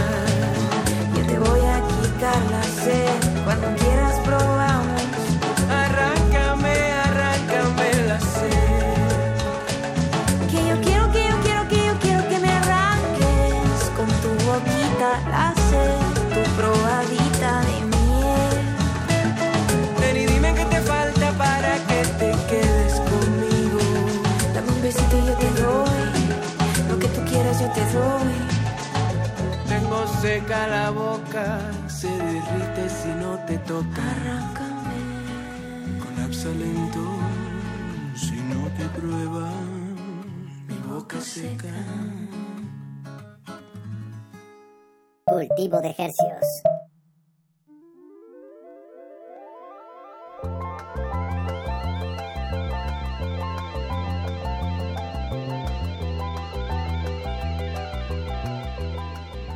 Estamos con Marisa Moore aquí en cabina, pues degustando esta última producción, bueno, no última, la más reciente, hay que quitar esas Sí, cierto, por- muletillas. porque probablemente haya otra producción después. Pues Por esperamos esa- eso, Marisa, la verdad. Claro, Sin presión. Sin presión. Sin ¿eh? compromiso. no nos tienes que dar fechas ni nombres. No, no, estamos, estamos componiendo. Pero por lo pronto, para los que tengan ganas ga- de gozar esto en vivo, voy a estar el 14 de junio en Bajo Circuito a las 9 pm haciendo la presentación de mi disco. Anímense, van a bailar y van a gozar demasiado y va a haber artistas invitados sorpresas. Wow, oye, Marisa, pues qué coincidencia, porque precisamente nosotros tenemos un pase doble para esa fecha que, que- que íbamos a regalarle a la audiencia. Entonces aquí los astros están alineando. Muy bien. Pues el pase doble es Para, para... personas mayores de... eh, Bueno, para una para personas mayores de edad por, por el foro. Sí, eh, esto es en el bajo circuito, como bien decías, Marisa. En el Bajo Circuito y la persona que diga dos canciones de las que escuchamos esta noche. Y que nos Es- marquen al... Que nos marquen, por favor, al 55 23 54 12. 55 23 54 12 nos dejan su número digo su nombre completo y se llevan una identificación y pues marquen para que vayan no, de este viernes al otro, Así viernes es. Exacto. 14 de junio. 9 de la noche. A las 9 de la noche en Bajo Puente. Esto es en el circuito interior en la colonia Condesa. Eh, no tiene número porque literal es abajo de... Es un foro que está en, en un bajo puente, puente. exactamente. es un bajo Ahí puente. sobre el circuito interior. Exacto, que bueno, ahí es donde eh, acaba mm, Constituyentes y empieza Juan Escutia, ¿no? ¿Estás- Sí, estás en lo correcto? Bien, bien, estoy dando Mira. todas las coordenadas. Y están Google sonando Maps. esos teléfonos. Eh, ya gracias. está Betoques eh, atendiendo sus llamadas. Solo puede atender una a la vez. Entonces, Pues nomás es un boleto, entonces. Solo es un boleto, pero bueno. este, muchas gracias por, por llamar. Eso. Eh, pues Marisa, ¿qué, ¿qué planes? Digo, tienes esta tocada, tienes este disco. ¿Para dónde más lo estás proyectando? Pues ahorita, te- después de la presentación del disco el 14, seguimos de gira a Guadalajara, Monterrey, León. Estén pendientes en mis redes sociales, estoy como Marisa Moore-bajo, Twitter e Instagram. Ahí voy a estar mencionando todas las nuevas fechas. Y bueno, vienen sorpresitas más adelante también. Y estén pendientes a los que ya compraron boletos, porque hay una sorpresa para los que ya compraron su boleto. Y los que no, los invito a, a que lo compren. Está en Boletia el evento. Ah, buenísimo. Y pues todo está como, como dijiste, Instagram y Twitter, arroba Marisa Moore y guion bajo, Marisa lleva doble S. eh, y en Facebook estás como Marisa Moore MX, también tienes página oficial. Y te quiero agradecer que nos trajeras pues un disco que, que, que, que nos ayuda mucho visualmente también como a entender de qué se trata de qué se trata lo que estuvimos escuchando toda esta noche. Y por describírselo a nuestra audiencia porque pues esto es radio eh, eres tú en la portada con un tapiz Increíble. increíble, ajá, un vestidazo, grandes zapatos, muy buen styling y una grabadora así como ochentera en El, tu ¿Cómo dicen? El boom, no, el Ghetto Blaster. No, Sí, sí, le dicen, e- esa, esa, esa grabadora está como hermosa, pero, pero no es mía, lamentablemente, pero No. espero conseguir una. Entonces, ¿dónde escuchas Radio Marisa? Ah, en tu celular, Paco, en tu celular. Le pones los audífonos y trae la aplicación de radio y tus, audífonos sirven como antenas. No, ya estás mu- muy atrás, Apache. Sí. Pero así es como yo escucho radio, porque, porque no tengo radio en mi casa. Lo bueno es que hay muchas formas de escuchar, entonces. Claro, también por internet. No, de verdad está saturadísimo el FM, así como hay aparatos de los 80s, 90s que batallas un buen de agarrar frecuencias Mm. porque hay una sobre exposición, bueno, están muy saturadas Están muy y muy cercanas, ajá, exacto, entonces se, se mezcla mucho. Entonces por eso es muy buena opción la del celular, Paco. Pues lo, vamos a tomar nota. Muy bien. Y la, creo que no hablamos de la, de la banda. Me gustaría nada más tocar ese punto. ¿Con quién ¿Del en estás vivo? tocando en vivo, Ajá. Marisa? Pues Eh, eh, la alineación es acordeón, bajo, guitarra eléctrica, jarana. Es mi, mi baterista, que es mi manager, tiene un híbrido entre guau. batería y percusión. Ah, mira, y de Colombia. De Colombia trae la sabrosura ahí y, y yo toco la, la guitarra acústica. Ok. Entonces se pone muy buena onda, por eso te digo, es- muy rítmico con la jarana y todo, es, es, es- es muy padre y, y los invito a que, si no lo han escuchado, que, que se den la oportunidad de escuchar. También en mi canal de YouTube tengo unos en vivos increíbles, que son unos arreglos diferentes y, y están muy cool. Bien, bien. Esta- la Quiero felicitar a la Ah, ganadora Araceli González. eh, para que vaya- Ahí nos vemos. Eso, de este viernes al otro con tu identificación. Sí. eh, am- eh, y tu acompañante también. Ah, sí, pues más uno. Más uno. Eso. Eso. Pues, eh, Marisa, muchas gracias por, por acompañarnos esta velada aquí. en No, de gracias a ustedes por el espacio, un placer acompañarlos y a todos los que nos están escuchando, que tengan una linda noche. Y nos da tiempo de despedirnos con un último tema. Pero Marisa, queremos que este lo escojas tú. Sí, por favor. Vale, Por favor. para, para darle gusto a la audiencia que está aquí en cabina, vamos a escoger Ingrato Corazón. Eso. A ver, entonces esa es la 1, 2, 3, Es 4, las seis para nuestros productores. Estamos haciendo diseñas, contando. No, pero qué bien, escuchamos casi pues la mitad del disco, casi Sí, casi. pues dense la otra mitad en casita o en, En el cualquier plataforma al- Sí, en, digital. eh, en cualquier plataforma que les guste está. Marisa. Moore. Muy bien. Pues muchísimas gracias, Marisa, y mucha suerte en tu presentación. Muchas gracias. Gracias, Marisa. Pues nos despedimos Nos- con Ingrato Corazón, que va a continuar en estas Eh, frecuencias sí, sí, hasta sí. las 11 de la Quédense noche, en sintonía eh, hasta las 11 de la noche porque Resistencia Modulada les trae una selección de música fresca de, de 10 a 11 de la noche. Esperamos que les agrade Y con esto nos despedimos. Muchas gracias a, a Alberto Benítez Betoques, no me toques. No me lo toquen. No me lo toquen. También a don Agustín Mulia, muchísimas gracias. Y nos despedimos, Apache. Bueno, y sobre todo gracias a Marisa. Una vez más. Gracias. Y gracias a ustedes por escuchar y por estar atentos de propuestas nuevas que están sucediendo a su alrededor. Vámonos, se despiden de estos micrófonos su servidor Apache o Raspi. Paco de Pablo, gracias. No hay un punto cardinal que me lleve a ti.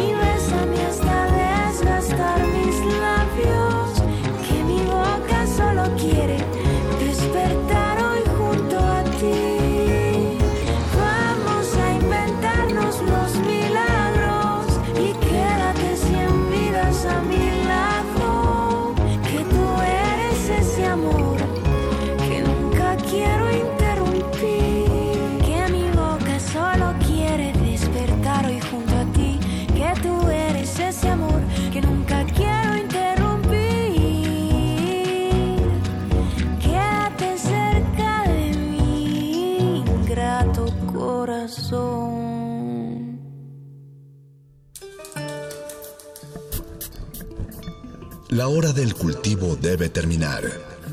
Así, el sonido podrá florecer.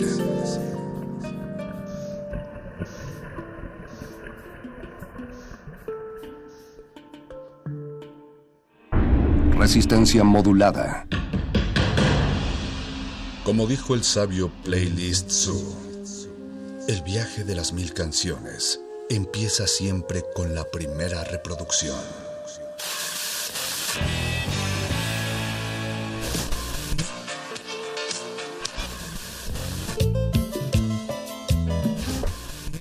Continuación, un maestro te abrirá la puerta de su lista de reproducción.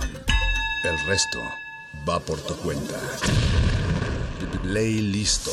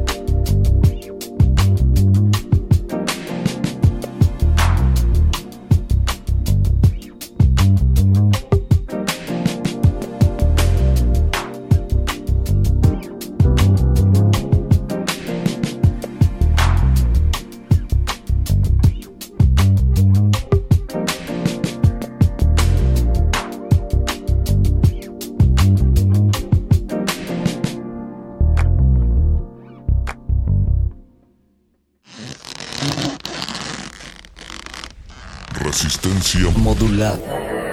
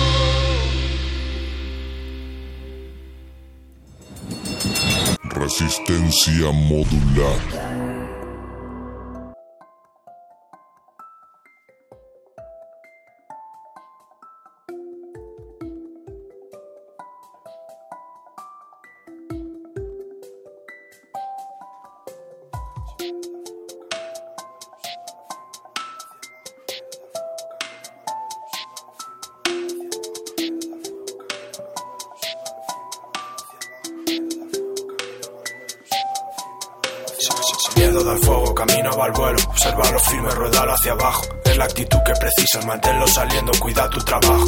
Si hace falta, rompe tu camisa, que el pecho lo sienta, que el pecho lo elija. Que vuele la página, imagina lo mejor y conviértela en mágica. Comunica tu enfoque y déjalo que flote. Ves que todos vencen, nadie se derrote. Haz lo que debes, empuja los límites, dale al delete cuando te equivoques. No te me estanques, no lo destroces. Juega lo limpio, errores son brotes. Seca la sangre, cura los cortes, dale dos besos, haz de las paces. Lo lleve al máximo, anda hasta que duela el pie, que se adapta a la forma, sea lo que ha de ser.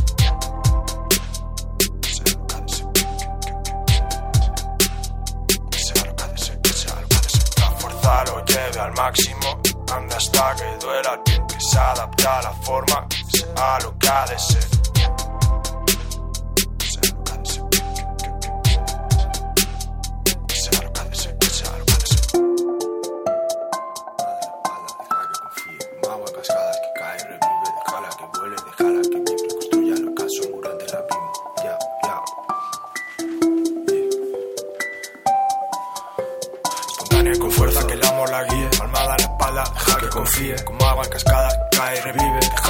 Que vuele, déjala que vibre, construya el ocaso, el muro ante el abismo. Papá tus hermanos, papá para ti mismo, tente lo humilde, encuentra el equilibrio que cae el diablo, mute el egoísmo. Exige respeto, trabajo, amuleto, actitud asertiva, objetivo concreto, perderse, encontrarse, conseguir el reto, cuidar la semilla, recoge los frutos, exige respeto, trabajo, amuleto, actitud asertiva, objetivos concretos, perderse, encontrarse, conseguir el reto, cuidar la semilla, recoge los frutos.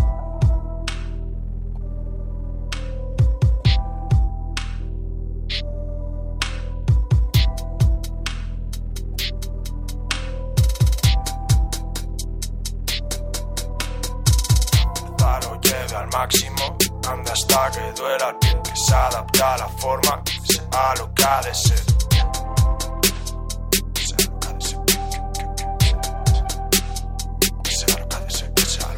La fuerza lo lleve al máximo, anda hasta que duela el pie, que se adapta a la forma, sea lo que ha de ser.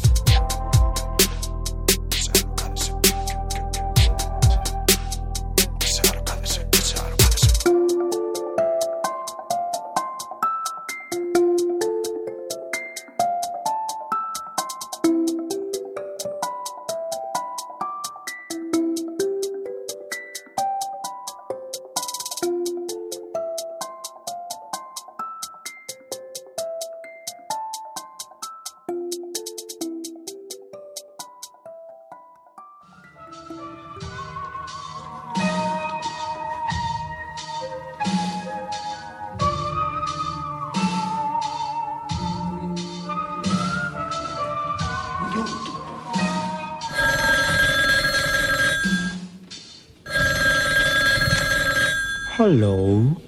This is headquarters, Rebels Revolution. May I speak to the upsetter? No, he's busy. Todo iba marchando bien, no existía la competencia, cada quien sabíamos quién era quién, se dividía entre los que lo hacían mal y los que lo hacíamos bien. Recuerdo haberles prestado nuestro DVD, deformándose como la víbora, cambiando de piel, de necesidades ideológicas a necesidades económicas, lo mutante, cuestiones lógicas, cada vez más grande tus cambios abismales, cada quien más sumergidos en banalidades en este juego de desiguales, en donde todos somos tales por cuales unidades intracelulares se resolucionan diferentes canales, acervos culturales. ¿A qué veniste si nada más fue para distorsionar, a modificar, a profanar? ¿A qué veniste si solo veniste a contaminar, a mal informar. ¿A qué veniste sin nada? Más veniste a mal En la actuar. búsqueda de un tal tesoro, ¿cuántos se han perdido o están observando el mapa al revés? Están confundidos, que el barco quede hundido y los fantasmas condenados por alta traición. Oímos los gritos de equivocados. Claro que se paga caro con calavera y un paro de esos que no detectaron, de esos que te fulminaron. Llámame Heraldo del regaño si eso es necesario. Voy a dejarles el legado del vocabulario, porque no sé por qué lo hacen y se creen ya Dios. Los atentados más probables en estadios. Breve estadía y longevo será el vacío. Porque no te preguntas si en verdad esto es lo mío. One, two, two, two, three, three, four, four, five, fi- five, six, six, six, seven, eight, nine, zero. Begin your message. But be creative. Like,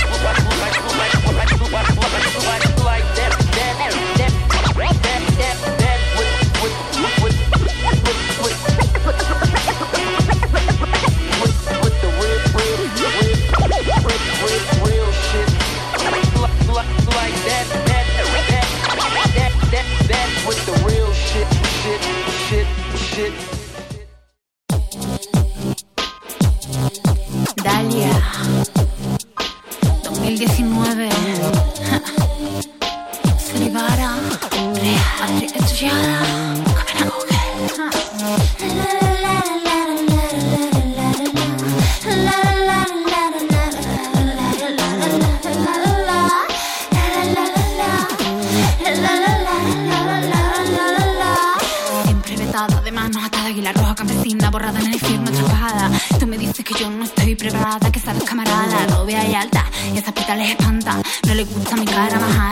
Que no descifren el ama. Pero no pasa nada, la costumbre se forja en mi alma y no paran, pero ya no hay de quien callan, estoy estrellada. Rebelde con causa de me fechada. Yo rechazaba si quería fama, mi brazo alargaba, si quería dinero, mi cuerpo mandaba. Me enseñan a ser una pía depravada. Esta es la guerra porque soy una perra pandética y me da la risa sin torno ni gracia contando falacias que pasa, ridiculez que traspasa. Muchos de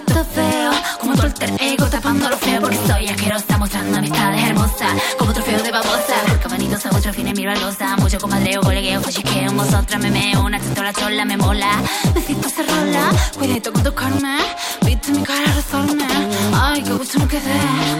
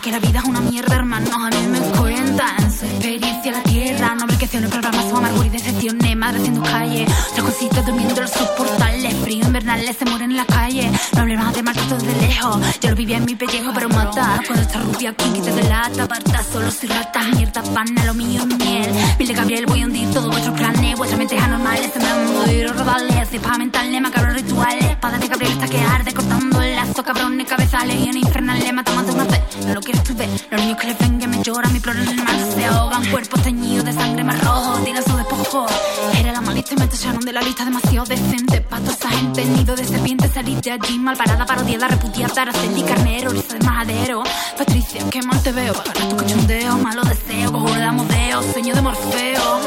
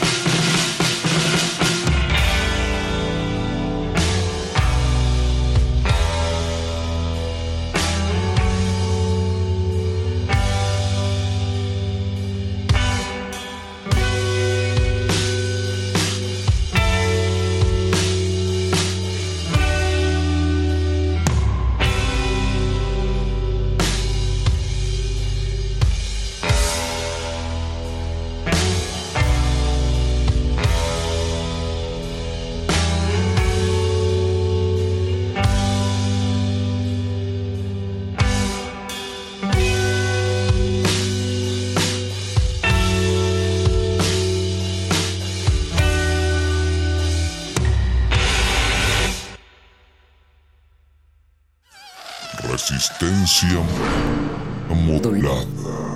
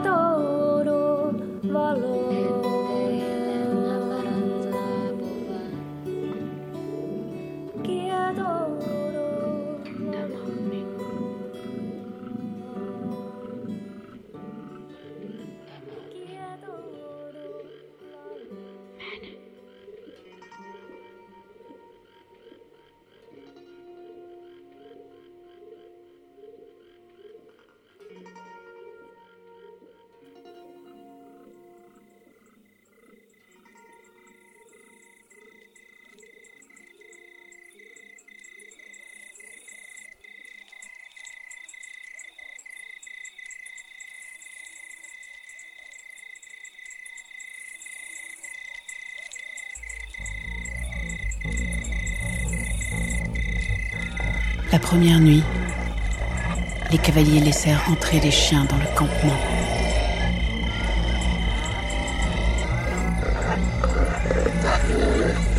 Les chiens dévorèrent la nourriture, dérobèrent nos biens et même enlevèrent quelques-unes d'entre nous.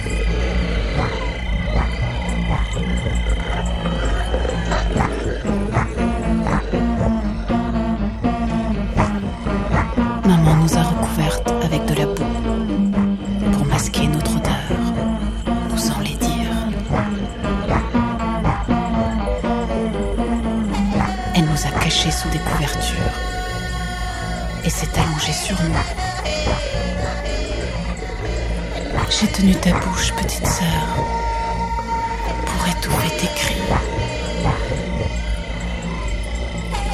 Les cavaliers nous maintenaient captifs, laissant aux chiens la seule besogne.